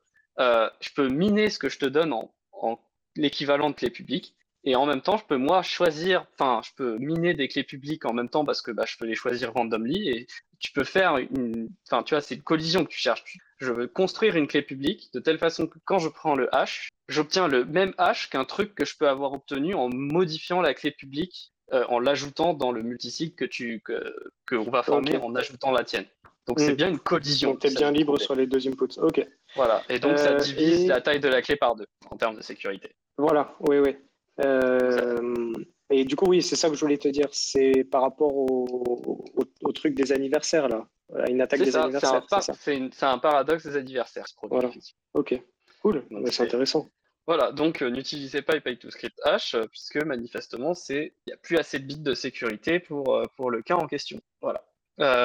Et donc Segwit fait en sorte qu'on puisse continuer d'utiliser des systèmes à la Pay to Script Hash, euh, sachant que la raison pour laquelle on a des Pay to Script Hash, c'était pour rendre facile le paiement avec des QR codes pour avoir des adresses très courtes. Mais du coup, ça a renforcé l'asymétrie entre le prix que ça coûte de dépenser une UTXO et le prix que ça coûte de la créer. Voilà. Euh, et donc euh, maintenant on va parler d'un autre truc, c'est ce que j'avais raconté sur le hash, le hachage de ces transactions. Ah, juste avant, Ouais. j'en profite parce que je vois l'heure, j'ai encore un petit peu de taf, donc je vais vous laisser là. Ok, Je profite que voilà en sujet pour pas casser le flow. Donc euh, Bah, bah, merci beaucoup en tout cas, c'était euh, super intéressant de se replonger là-dedans parce qu'on croit, euh, on croit qu'on a déjà fait le tour et puis à chaque fois on. ah non on mais Segwit c'est pas possible. Segwit il y en a partout. pas possible. Il y a trop de Voilà. trucs dans Segwit. Donc, euh, bah, merci, euh, merci Panta, merci Loïc, merci Lounès. Et, euh, Merci, Sosten. Ouais, merci Ouais, tout le monde et puis à bientôt. Salut. Bonne soirée, À à, bientôt, plus. salut. Ciao. À la prochaine. Bon sommeil. Ok, donc euh, moi j'en étais à vous dire, ok, donc là on a parlé de comment euh, le format des scripts était utilisé pour transformer la stack de façon à ce qu'elle utilise le witness. Euh, maintenant, l'avantage d'avoir mis le, le- tous ces scripts dans un champ séparé qui est le witness, c'est que maintenant on va pouvoir modifier la façon qu'on a de valider les scripts. C'est-à-dire on peut donner un autre sens à la signature. Et notamment, euh, il y a un, il y a un truc qui est que euh, le, il y avait un problème dans la manière de hacher les transactions quand on veut faire la signature. Quand on veut faire la signature, on, doit signer un, nombre. Et généralement, on signe le hash du message qu'on veut signer. Et, euh, donc ici, la question, c'est dans, dans Bitcoin, quel est ce hash? Quand on regarde une, une input et qu'on veut la signer, quel est le hash de cette qu'on va signer qui va permettre de valider qu'on voulait bien dépenser cette input de cette façon-là? Déjà, il faut savoir qu'il y a des, des, des flags de signature pour signaler si on veut signer euh, la totalité des, des sorties, euh, la totalité des entrées, si on veut si on veut tout vérifier ou si on veut si on n'est pas euh, si on peut permettre aux gens d'ajouter des entrées à notre transaction pour payer des trucs ou pas. Enfin voilà, il y a plein de flags qui permettent de prendre en compte quelle partie de la transaction va rentrer dans la signature. Et donc globalement, quand on faisait une signature dans Bitcoin, avant Segwit, on prenait, si on prend, si on, suppose qu'on veut tout signer, on veut, signer toutes les sorties, toutes les entrées, on, on, veut tout signer dans la transaction, on veut tout valider, on veut tout authentifier, euh, eh bien, on va, euh, la seule chose qu'on va faire, c'est qu'on va prendre la transaction et on va retirer le script sig de l'input qu'on est en train de signer. Bah oui, parce que le script sig, on va mettre la signature dedans. On ne peut pas tenir compte de ce qu'il y a dans le script sig pour faire la signature. Je vous avais parlé du fait qu'il n'était pas logique euh, les données qui servent à valider la transaction soient euh, considérées comme nomme la transaction. Vous voyez bien que là, on se retrouve avec ce problème de logique. On est en train, il faut retirer la signature quand on veut signer un message. Si la signature est dans le message, il y a, vous voyez bien que c'est le, serpent se mord la queue et que c'est pas possible, ça peut pas marcher, on peut pas faire ça. Ça reviendrait à casser la fonction de hachage quelque part. Donc, quand grosso modo, c'est pas exact, mais grosso modo, quand on veut signer dans l'ancien Bitcoin, dans le, le pré-Segwit, quand on signait une transaction, on prenait la transaction, on retirait le script sig de l'input qu'on veut signer, on retirait des trucs aussi dans un petit peu le script key, etc., notamment on appelle des, des, codes séparateurs, etc. Mais bon, ça c'est des détails, et on signait la totalité. Et là, ça pose un problème, parce que euh, en fait, euh, ça veut dire que la, enfin, on est en train de signer quelque chose de différent pour chaque euh, message, pour chaque entrée de la transaction. Et donc, euh, il y a un, un, problème qui vient de la complexité de la fonction de hachage. Là, je pense que euh, Loïc peut nous en parler un petit peu sur quelle est la complexité, quelle est la, la, la, quantité de compute à faire sur la fonction SHA-250 quand on calcule selon la taille du message. Voilà. Je sais pas si, tu, si t'es si es chaud, Loïc, là, pour nous parler de ça. Oui. Tu m'entends?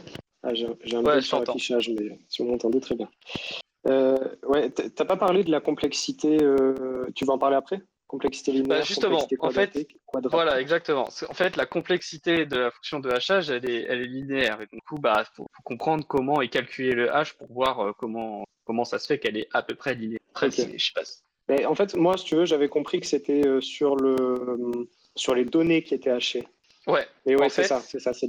Okay. C'est que comme on va hacher, on va faire un, un hash différent pour chaque entrée, parce que à mmh. chaque entrée, on va retirer le contenu du script sig uniquement de cette entrée. Donc, le reste est différent. Et donc, du coup, on va devoir recalculer mmh. à chaque fois un hash pour chaque entrée.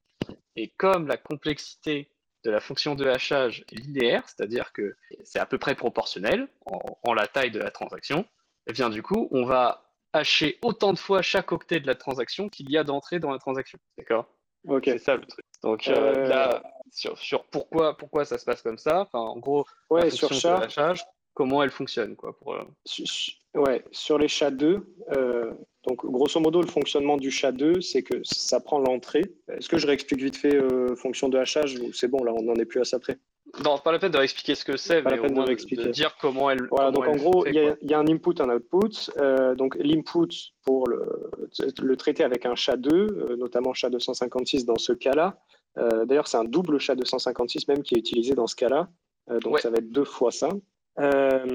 donc, on prend l'input et on va devoir l'égaliser sur un multiple de, de, la taille de ce qu'on appelle un bloc. Ça n'a rien à voir avec les blocs Bitcoin, c'est les blocs de la fonction de hachage. Et euh, bon, dans le cas de SHA-256, ces blocs ils font 512 bits.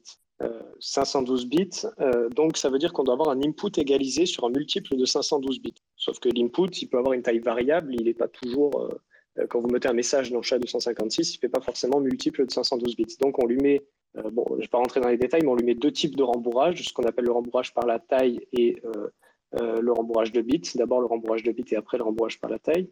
Et ensuite, on va passer euh, chaque bloc, c'est-à-dire chaque morceau, dans euh, ce qu'on appelle une fonction de compression qui comporte 64 tours. Euh, et on va faire ça du coup pour chaque morceau, avec à chaque fois en input de la fonction de compression, grosso modo, en input, il y a le morceau de message, il y a, sauf pour le premier où c'est des vecteurs d'initialisation, mais après, il y a le résultat du morceau précédent. Et comme ça, on continue petit à petit et on traite tous nos morceaux de message. Et du coup, c'était simplement pour dire que sur SHA-256, euh, la quantité de, de, données à traiter, la quantité de compute, euh, va augmenter en fonction de euh, la taille de l'input. Voilà. évidemment, en, fonction des 512 bits. C'est n'est pas, tout à fait linéaire, mais, mais c'est pas tout à fait linéaire. À 512 bits près, c'est proportionnel. Voilà, c'est ça. Et voilà, toutes les données sont vouées à passer dans les, dans les blocs successifs que, que, que mélange la fonction de compression de SHA-256. Voilà, et donc, parce que la fonction de hachage, c'est euh, une fonction de compression sur chaque morceau de l'input égalisé. Et donc, euh, euh, si ça fait 512 bits, on va faire une seule fois la fonction de compression. Si ça fait deux fois 512 bits, on va faire deux fois la fonction de compression, etc., etc. Et c'est cette fonction de compression qui fait beaucoup de calculs. Euh, et donc qui demande euh, de la, du, compute. Voilà, et donc euh, du coup, calculer un hash, ça prend un temps qui est à peu près proportionnel à la taille du, du truc à hacher, du truc à faire passer dans la fonction de hachage. Or, là, vous voyez qu'il faut calculer un hash par input et que la quantité de données à traiter en fonction du nombre d'inputs, du coup, pour chaque input est proportionnelle au nombre d'inputs. Donc, au total, le quantité de données à traiter pour toutes les inputs, c'est le nombre d'inputs fois le nombre d'inputs. Donc une transaction, son temps de validation avant Segwit, il évoluait proportionnellement au carré du nombre d'inputs. c'est-à-dire que si une transaction avait 4 inputs et mettait, euh, je sais pas, 5 secondes à être validée, si euh, maintenant elle en a 8, donc deux fois plus, c'est pas 10 fois plus, c'est pas 10 secondes qu'elle va prendre à valider, c'est 20, euh, parce que c'est 4, euh, c'est 2 au carré. Ah, c'est fois 4, parce que ça évolue comme le, carré du nombre. Et, donc, euh, ça, c'est un problème, parce qu'il y a eu une transaction en 2015 qui s'appelait la, la, la, transaction de une transaction qu'on appelle la méga transaction des cherchez méga transaction en un mot qui met 25 secondes à être validée en 2015 et cette transaction elle contient 5570 inputs. C'est une transaction qui prend la totalité du bloc, c'est 1 méga. Elle a 5570 et elle met 25 secondes à être validée. Mais c'est même pas le pire cas parce que euh, ici, il y a eu des, comme c'est toujours, toutes ces inputs, elles avaient la même, euh, la, même clé publique en fait. Euh, bah, en fait, c'était et, les mêmes signatures. Du coup, ça permettait quand même d'accélérer un petit peu le processeur en, en voyant qu'il refait toujours les mêmes opérations. Et donc, en fait, on peut faire pire. On pourrait faire une transaction qui met 3 minutes à être validée. Euh, euh, et, et, donc, du coup, là, c'est terrible parce que là, ça, veut dire que euh, on va demander énormément de ressources de calcul au, nœud pour valider une transaction juste qui est très grosse, quoi. Et donc, ça, ça, pose un gros problème. Et, c'est dû au fait que le nombre d'opérations de hachage, enfin, le, de, de, de fonctions de compression à appeler, quelque part, il est quadratique en le nombre des parce que à chaque fois, pour chaque signature, il faut recalculer un hash qui est différent. Et, donc du coup, ça, c'était un problème. Et donc SegWit, comme la signature elle est mise ailleurs, eh ben, on peut la calculer autrement. On n'est pas obligé de calculer le hash de la même façon. Et donc en fait, dans SegWit, le hash, euh, il est étagé. C'est-à-dire qu'en fait, euh, selon les flags qu'on utilise, on, met 0 ou pas, mais si le flag est activé pour qu'on prenne compte, on va par exemple prendre le hash de tout ce qui concerne les sorties. Et ça, ça va être une partie de, de tout ce qu'on va hasher pour faire la validation de la signature. Euh, le hash de tout ce qui concerne euh, les entrées, euh, hormis certaines choses, quoi. hormis l'entrée qu'on est en train de, pardon, le, hash des séquences, donc d'autres parties des entrées. Euh, ce qui est bien, c'est qu'on n'a pas besoin de, signer le, witness des autres entrées. On peut aussi décider de prendre en compte les sorties, etc. etc. Et, donc, comme ça, en réorganisant le hash en plusieurs étages, eh ben, ça permet de réutiliser les hash intermédiaires quand on recalcule le hash pour juste notre entrée. Euh, donc ça, c'est un système qui permet de faire en sorte qu'il n'y ait plus besoin de faire un nombre quadratique d'opérations de hachage. On n'a plus besoin que d'un nombre qui est linéaire, puisqu'il y a des choses qui sont réutilisables qu'on n'a pas besoin de recalculer à propos du reste de la transaction, parce qu'on a déjà calculé le hash intermédiaire, et donc en réorganisant un peu la façon qu'on a de, de, de, valider les, les check sig, on peut faire en sorte de ne pas avoir à re-recalculer les mêmes choses plusieurs fois. Ouais, qu'est-ce qu'il y a, lui Ouais, désolé, je te coupe, c'est dans ce sujet. Euh, du coup, ouais, le problème, c'est sur les grosses, grosses, grosses euh, transactions. Euh, Avec beaucoup de problèmes au nœud, euh, quand tu dis valider, juste pour préciser, euh, on ne parle pas de confirmer la transaction, on parle bien de valider, c'est-à-dire de euh, vérifier la validité de la transaction, c'est-à-dire ce que font les nœuds avant de diffuser la transaction. Voilà. Il y avait Gavin, j'avais vu qu'il y avait Gavin Andrissen qui avait proposé une autre semi-solution, ça ne solutionnait pas vraiment le problème, c'était de limiter la taille des transactions à 100 000 octets. Oui, d'ailleurs, elle y est toujours, elle y est toujours cette limite. Mais en fait, cette limite ah est une limite non standard. Si ta transaction, elle fait plus que 100 000, elle est non standard. Mais effectivement, il a peut-être proposé, il a peut-être proposé ça dans le consensus. Mais c'est pas juste qu'elle n'est pas relayée, mais tu peux quand même l'inclure dans un bloc. Dans le cas actuellement, oui. Mais ce que je pense que ce que veut dire Loïc, c'est que Gavin avait peut-être proposé de rendre invalide des transactions trop grosses. Genre, euh, pas juste non standard, invalide. Si un bloc contient une transaction comme ça, il la rejette c'était pour servir son narratif d'avoir des plus gros blocs tout en évitant le problème d'avoir des trop grosses transactions comme celle-là. C'est pour dire, ben non, on peut quand même avoir des gros blocs. Ce genre de transaction n'est pas un problème si on impose aux transactions d'être plus d'une certaine taille. On peut donc continuer d'avoir des gros blocs, mais on limite la taille de chaque transaction, évidemment. parce que du coup, le, risque avec Segwit, c'est qu'en augmentant la taille des blocs, euh, eh on, augmente la chance d'avoir ce type de transaction qui arrive. C'est ça. En fait, pas avec Segwit.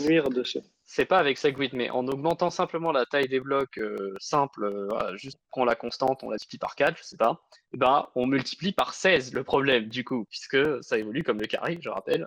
Euh, et donc, du coup, ce serait plus de 3 minutes qu'elle mettrait la transaction à être minée, mais plutôt 42, quoi.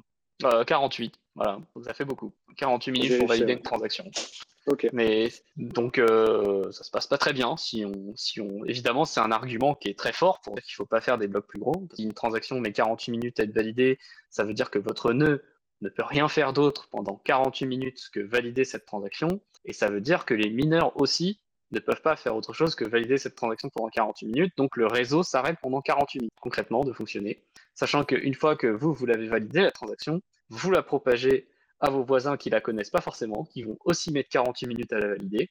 Donc euh, ça, ça se passe pas très bien pour le réseau Bitcoin euh, si jamais ça venait à être effectif, ce genre de menace. Et donc évidemment, euh, Gavin avait proposé de limiter la taille par transaction pour limiter ce problème de quadratic hashing. bon, évidemment, c'était pour pouvoir nous vendre des gros blocs après, hein, mais c'est comme la Block l'a montré, mais euh, voilà, c'est du coup, on a plutôt, en première mesure, on a dit on rend non standard les transactions trop grosses, puisque manifestement, les grosses transactions, ça prend du temps, et trop validé, et c'est dangereux. On limite un peu les dégâts avec cette histoire de critères de standardisation de transactions. Cependant, ça n'empêche pas que cette transaction peut arriver dans un bloc aujourd'hui, Bitcoin normal, voilà, ça peut arriver. Mais euh, euh, avec Segwit, les gens de bonne foi ne peuvent pas créer ce problème. Si jamais un jour vous êtes amené à ne pas toucher, euh, je sais pas, vous, faites du DCA pendant des années sur des adresses Segwit et, euh, et vous ne touchez à rien pendant des années et d'un seul coup vous voulez tout consolider, vous consolidez tout en une seule transaction immense qui prend tout un bloc, eh si vous avez utilisé Segwit, c'est pas grave. Si vous n'avez pas utilisé Segwit, c'est grave. Voilà, c'est ça que c'est ça mon. Euh, voilà. Donc, donc là, l'idée c'est que les hashes intermédiaires permettent de réutiliser des données de la transaction et de ne pas les rehacher encore notamment concernant les inputs. Donc ça, c'est défini dans le BIP 143. et notamment, bah, il y a le, script code qui est pris en compte. Et aussi, petit point rigolo qui avait été évoqué comme un avantage de Segwit, mais qui s'est avéré être mal fait, c'est que dans ce message, ce gros truc qu'on va utiliser pour signer la transaction, la construction qu'on crée sur la transaction pour valider la signature, enfin, qui, doit être signée, euh, eh bien en fait, il y avait aussi les, les, les sommes dépensées. C'est-à-dire, notamment, euh, si je signais pour dépenser une UTXO avec un Bitcoin, eh bien, le fait que cette UTXO a un Bitcoin était pris en compte dans la signature. Et l'objectif de ça, c'était de dire, bah voilà, comme ça, les hardware wallets, quand ils vont euh, dépenser, quand, quand, quand, ils vont faire du, signing, du, de la signature hors, hors ligne, euh, eh bien, ils pourront pas se faire truander par la machine sur la, qui leur fournit la signature pré, à, à, à, signer euh, sur la somme à dépenser. Le hardware wallet va pouvoir vérifier qui va pouvoir dire bah là je signe pour dépenser un bitcoin, je signe pas pour dépenser trois bitcoins parce que le hardware wallet qui est offline, il ne sait pas quel est l'état de la blockchain, donc il ne sait pas combien il y a de bitcoin dans, dans le TXO que vous voulez signer. Et donc l'idée c'était de dire voilà ils vont se protéger en utilisant le fait que bah, dans la signature, la signature qu'ils utilisent, ça signe pour la sorte la, la somme de bitcoin qu'on dépense. Et donc si euh, la machine, si l'ordinateur qui nous fournit la transaction, il, est en train de nous truander, il est vérolé, il ne pourra pas nous donner une fausse valeur, parce que s'il nous donne une fausse valeur, bah, la signature qu'on a faite, elle est invalide. Donc ça ne marchera pas. Euh, et en fait, ça a été un petit peu mal fait. Euh, et en fait, c'est Taproot qui l'a fait correctement, parce qu'en fait, pour la, pour la sécurité des hardware wallets, il aurait fallu euh, signer pour toutes les sorties, dans, donc tout, dans toutes les entrées qu'on dépense, il faut signer toutes les sommes en entrées qu'on dépense dans euh, la, chaque int. Sinon, là, chaque int ne signe que pour la somme qu'il dépense, mais en fait, dans Taproot, il signe pour toutes les sommes dépensées. Et il n'y a que comme ça qu'on peut garantir la sécurité, parce que sinon, il y a une attaque un peu bizarre où on fait signer plusieurs transactions euh, de façon, en, truandant sur les sommes, euh, mais pas au même endroit à chaque fois. Et donc, du coup, euh, à la fin, on arrive à regrouper les signatures correctes. Enfin. Ça pour dire que ils ont tenté quelque chose, ils l'avaient vendu dans Segwit, et c'est raté. C'était mal fait. Voilà. Mais euh, bon, c'est bien fait dans Taproot. Euh, voilà, donc là déjà on, commence à être, pas mal. Euh, une dernière chose que j'avais que, dit comme avantage, c'est que on peut gagner de l'efficacité sur, la, sur les, clients en Simple Payment Verification parce que on peut simplement enlever en fait toutes les données qui concernent les signatures, on peut les enlever euh, sans que euh, ça change quelque chose au hash de la transaction. Donc ça permet aux, nodes, aux, clients légers qui sont en SPV, euh, d'avoir des transactions encore plus quand il s'agit de juste euh, savoir interroger l'état de la blockchain sans avoir à vérifier toutes les signatures. Euh, et donc on gagne encore de l'efficacité là-dessus. voilà, et donc une, je sais pas s'il reste quelque chose qu'on. Enfin là, on a, on a pas mal couvert déjà tous les, tous les, tous les apports de, de, de Segwit. Je voulais peut-être revenir sur le couvert. versionning. C'est toi qui as tout fait. Ouais. Ouais, je, je, peux- je voulais peut-être revenir sur le versionning parce que on, on a souvent des questions sur euh, comment le, le versionning fonctionne et comment il permet de faire ce qu'il fait. Donc, dans le cas de Segwit, euh, dans le cas de la soft fork Segwit de 2017, la soft fork Segwit 2017, elle, elle, elle, elle s'active entre guillemets, elle, elle a un effet qui prend en compte le witness que lorsque on, sur la stack, à partir du script dans l'adresse du key, euh, elle a un effet que si on pousse un nombre entre 0 et 16 sur la stack. Sinon, Segwit se fiche de ce qui se passe sur la stack. Et euh, dans, dans la software Segwit de 2017, on ne définit ce qui se passe que pour la version 0. Donc, C'est-à-dire quand on pousse 0 sur la stack au début. Taproot définit ce qui se passe quand on pousse la version 1. Euh, et euh, en fait, ce versionning du script, ce fait qu'on a ajouté des versions un peu partout dans Bitcoin, sauf le script, mais que Segwit l'ajoute, eh ça permet de faire des soft forks pour ajouter des opcodes en jouant sur les valeurs de, cette version. C'est-à-dire que dans Segwit, tous les scripts Segwit de version supérieure à 2 aujourd'hui, quel que soit euh, le, witness programme qu'il y a après, tant qu'il fait entre 2 et 40 octets, quoi qu'il y ait après, eh bien, ils sont considérés comme valides. C'est une dépense qui est valide. Peu importe, il euh, n'y a, a, pas de règles qui dépendent du witness ou quoi. Sur la version 1, il y a des règles depuis Taproot, et sur la version 0, bah, il y avait des règles depuis l'activation de SegWit. Euh, et, euh, et, donc, c'est pour ça que SegWit, c'est la mère des prochaines soft forks, parce que du coup, ce système de versionning va permettre d'ajouter des opcodes tout en ne faisant que des soft forks. Et la manière qu'on a de faire, c'est de dire, bon, bah, euh, moi, j'ai envie d'ajouter un opcode, eh bien, je vais définir ce qui se passe sur une version de script pour laquelle, pour l'instant, il n'y a aucune règle. Et je vais définir les choses en reprenant les règles précédentes sur les versions précédentes, mais je vais ajouter d'autres règles à ce moment-là, et ça va me permettre comme ça d'avoir des nouveaux opcodes euh, sans avoir à faire euh, des hard forks. C'est plutôt intéressant pour ça. Et il faut savoir aussi que euh, dans SegWit version 0, quand on pousse le 0 et qu'après on, on met le witness programme, SegWit dans la version 0 dit le witness programme ne peut faire que 20 ou 32 octets. 20 octets si c'est le hash d'une clé publique et le script va alors être réinterprété comme un pay to public key hash mais version avec le témoin. Euh, soit c'est 32 octets, dans ce cas-là, c'est interprété comme un script hash et on va utiliser le script, on va récupérer le script hash dans le témoin, le script dans le témoin, vérifier que ça hash bien la bonne valeur, puis ensuite faire la vérification dans la, pile dans la pile, la VM dans la VM. Euh, et, euh, donc, je voulais dire là-dessus, euh, et donc, si on met quelque chose qui n'est pas de 20 ou de 32 octets, après le 0 dans le vers 0, eh bien, c'est invalide. Tout est invalide. Ça, c'est un choix qui a été fait et qui est en fait mauvais. Parce qu'en fait, ça nous prive de possibilités. Alors que dans Taproot, donc dans la version 1, on n'a pas fait cette erreur. Dans Taproot, euh, ça ne bloque les fonds que si vous n'avez que 32 octets après le 1 que vous poussez sur la stack euh, pour, pour déclencher SegWit. Quand vous poussez le 1, il va dire bah, tous les witness programmes sont valides, donc euh, de 2 à 40 octets, parce que c'est comme ça que c'est écrit dans SegWit.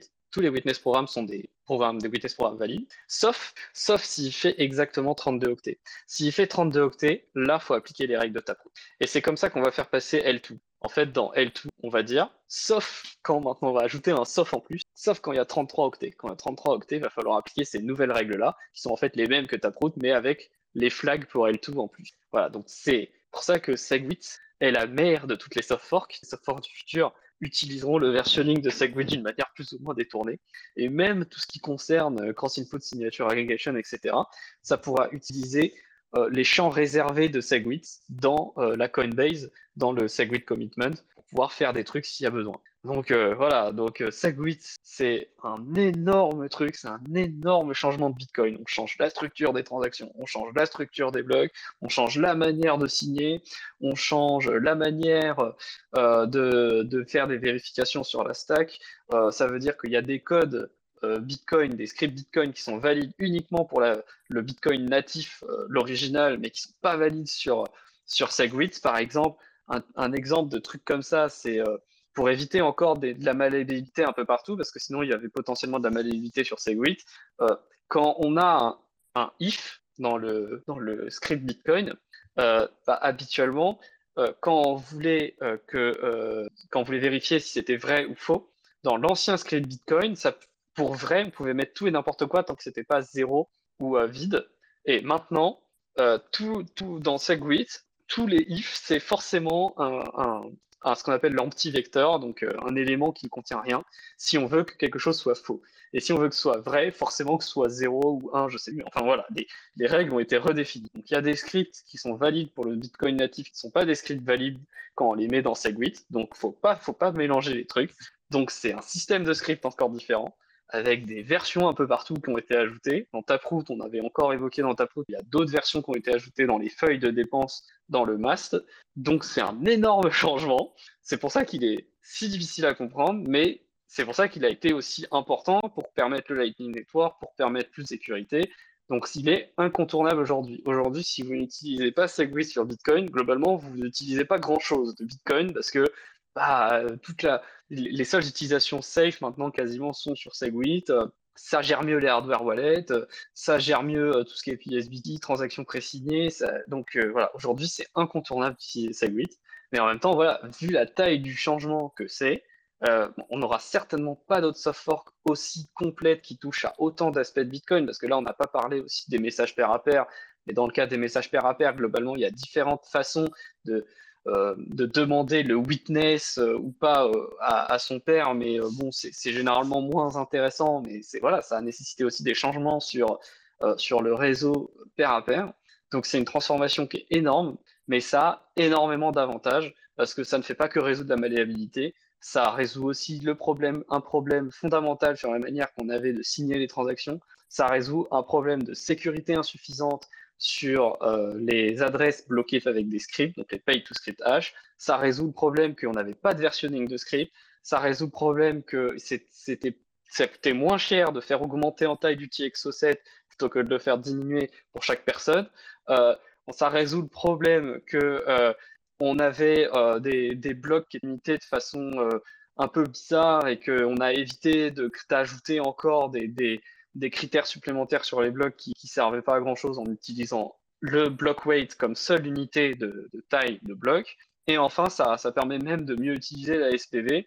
Donc euh, voilà, aujourd'hui, SegWit, c'est incontournable. C'est un énorme morceau. C'est certainement un des trucs les plus difficiles à comprendre de Bitcoin parce que, je vous ai parlé de la des stacks dans les stacks. Je vous ai parlé du fait qu'il y a des nouveaux formats, qu'on on calcule des identifiants de transactions différemment, qu'il y a plusieurs types d'identifiants de transactions, euh, que ça peut. Je vous ai même pas dit que selon les identifiants de transactions, par exemple dans Airlay, euh, les identifiants de transactions qui vont être utilisés, c'est plutôt les Witness Transaction ID. Donc euh, voilà, donc on utilise encore des choses différentes pour des raisons différentes.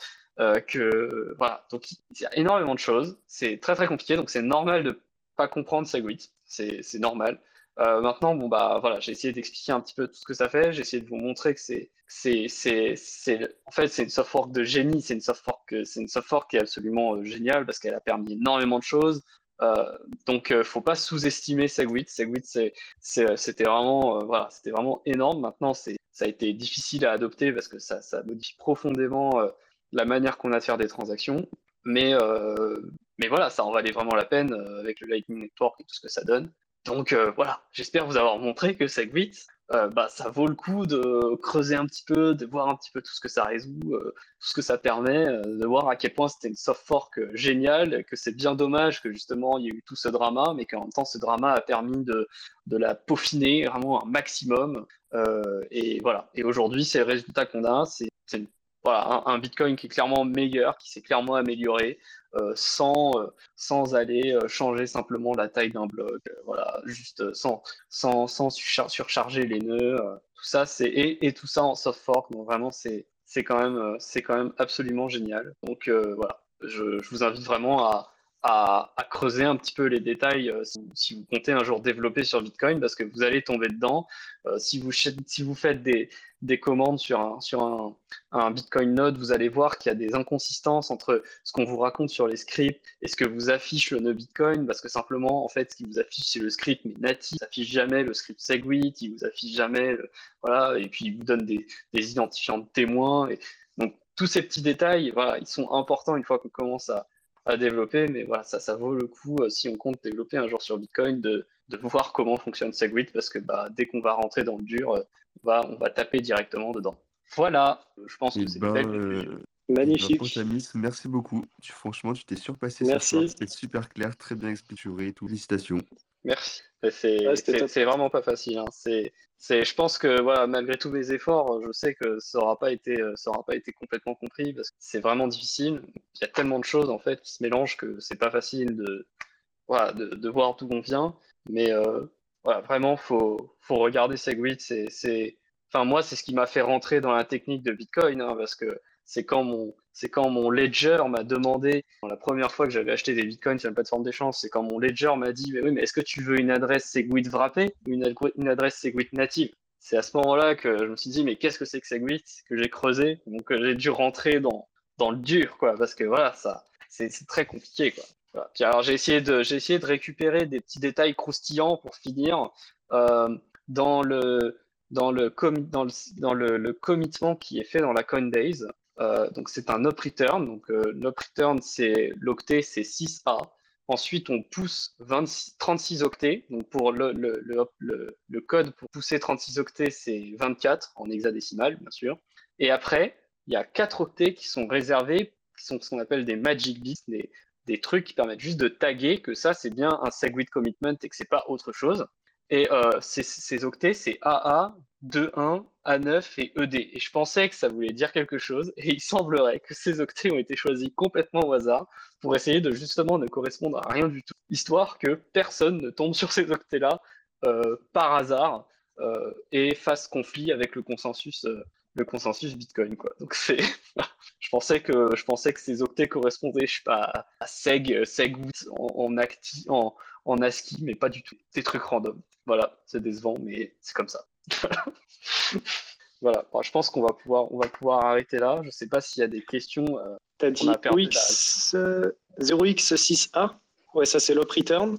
Ouais, 0x6a, 2.4 pour le OP push 36 euh, octets.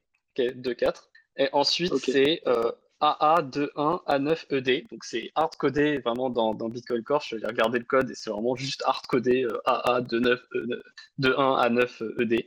Et ça, c'est juste Mhm. un tag. C'est une manière de taguer un hash entre guillemets. Enfin, pas là, c'est pas Mhm. vraiment ça, mais c'est une manière de taguer que c'est euh, bien un commitment SegWit. Et après vient 32 octets qui correspondent au, à deux fois la fonction SHA-256 appliquée à la, Merke- à la racine de Merkel de l'arbre des witness, Mmh. euh, concaténée avec le witness de la Coinbase. Voilà. Mm. Plus un bit optionnel, potentiellement. Voilà. Donc Ah, donc, du coup, dans un bloc, il y a deux arbres de Merkel.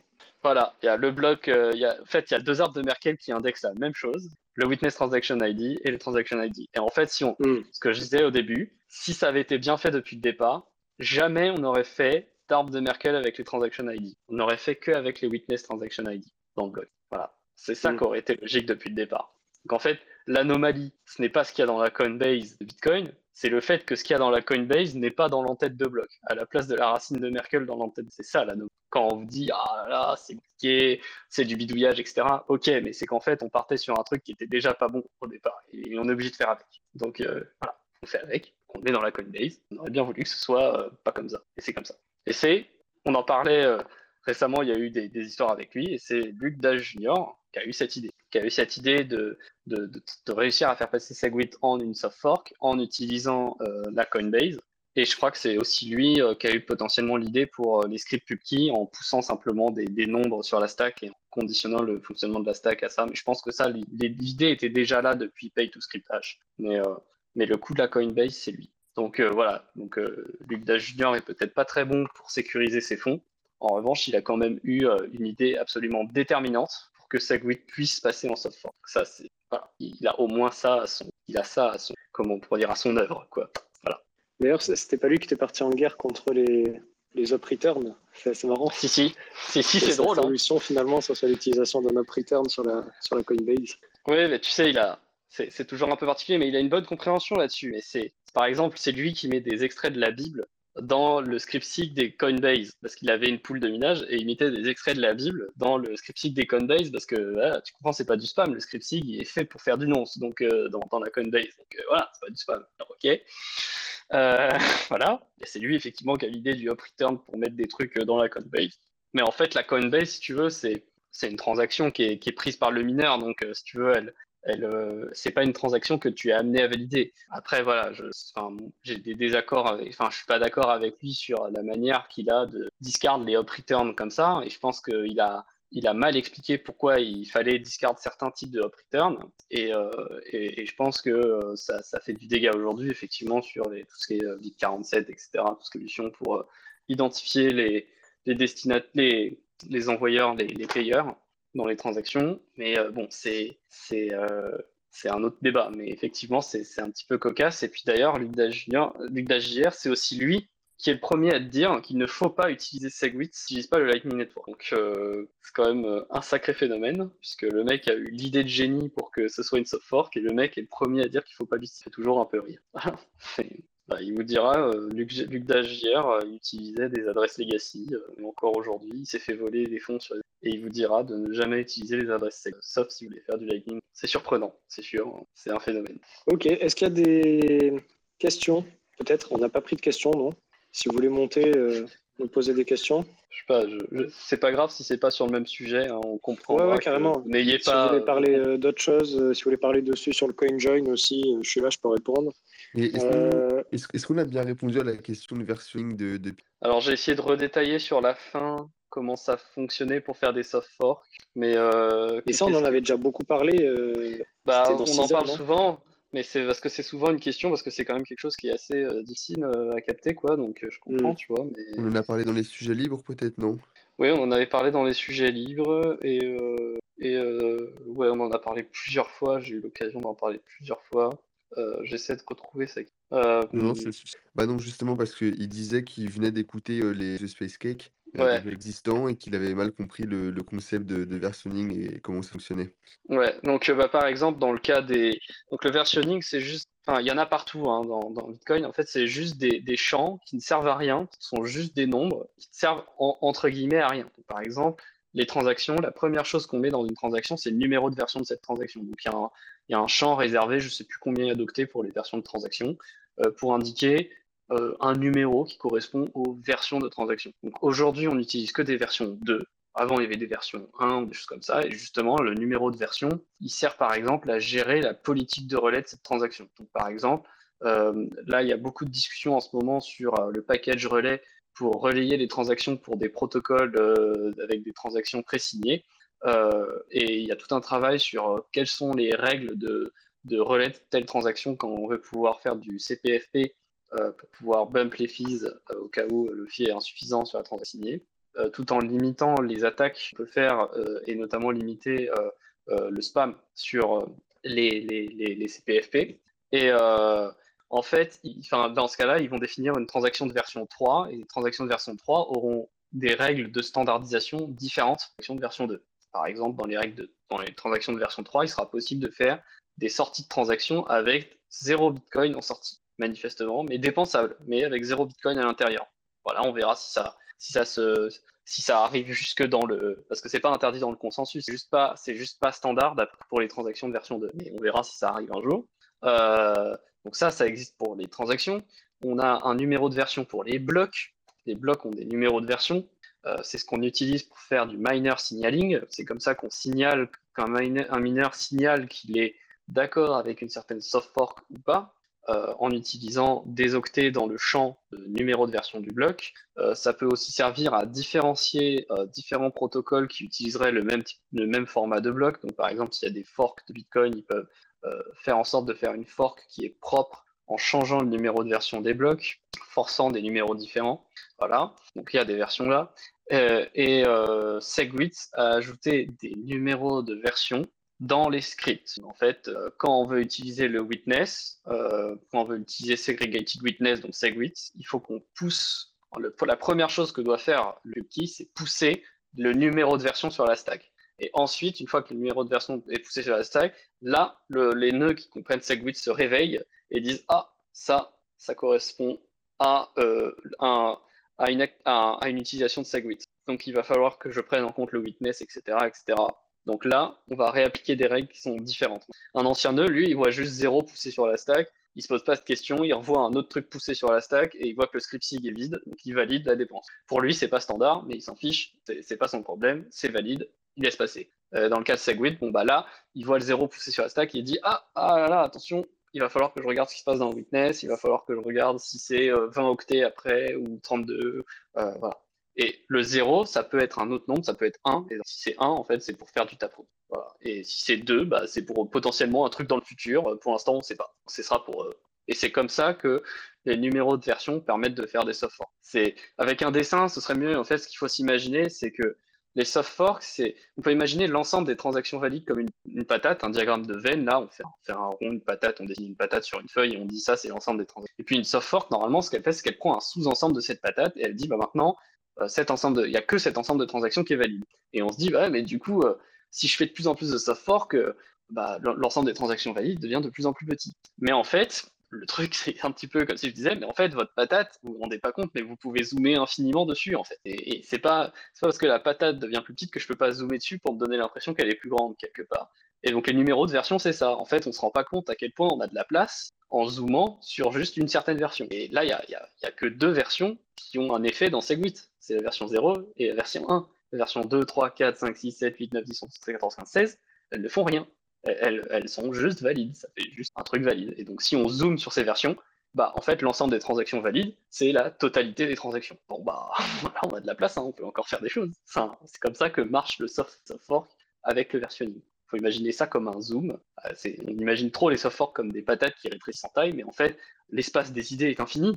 On peut zoomer sur la patate. C'est un petit peu ça que l'analogie que je ferais, quoi. En faisant des diagrammes de veines. C'est les diagrammes de veines euh, V-E-N-N, c'est les diagrammes de patates pour désigner les intersections d'ensemble. Voilà. Je sais pas si ça. J'espère que ça répondra à Pivi. voilà.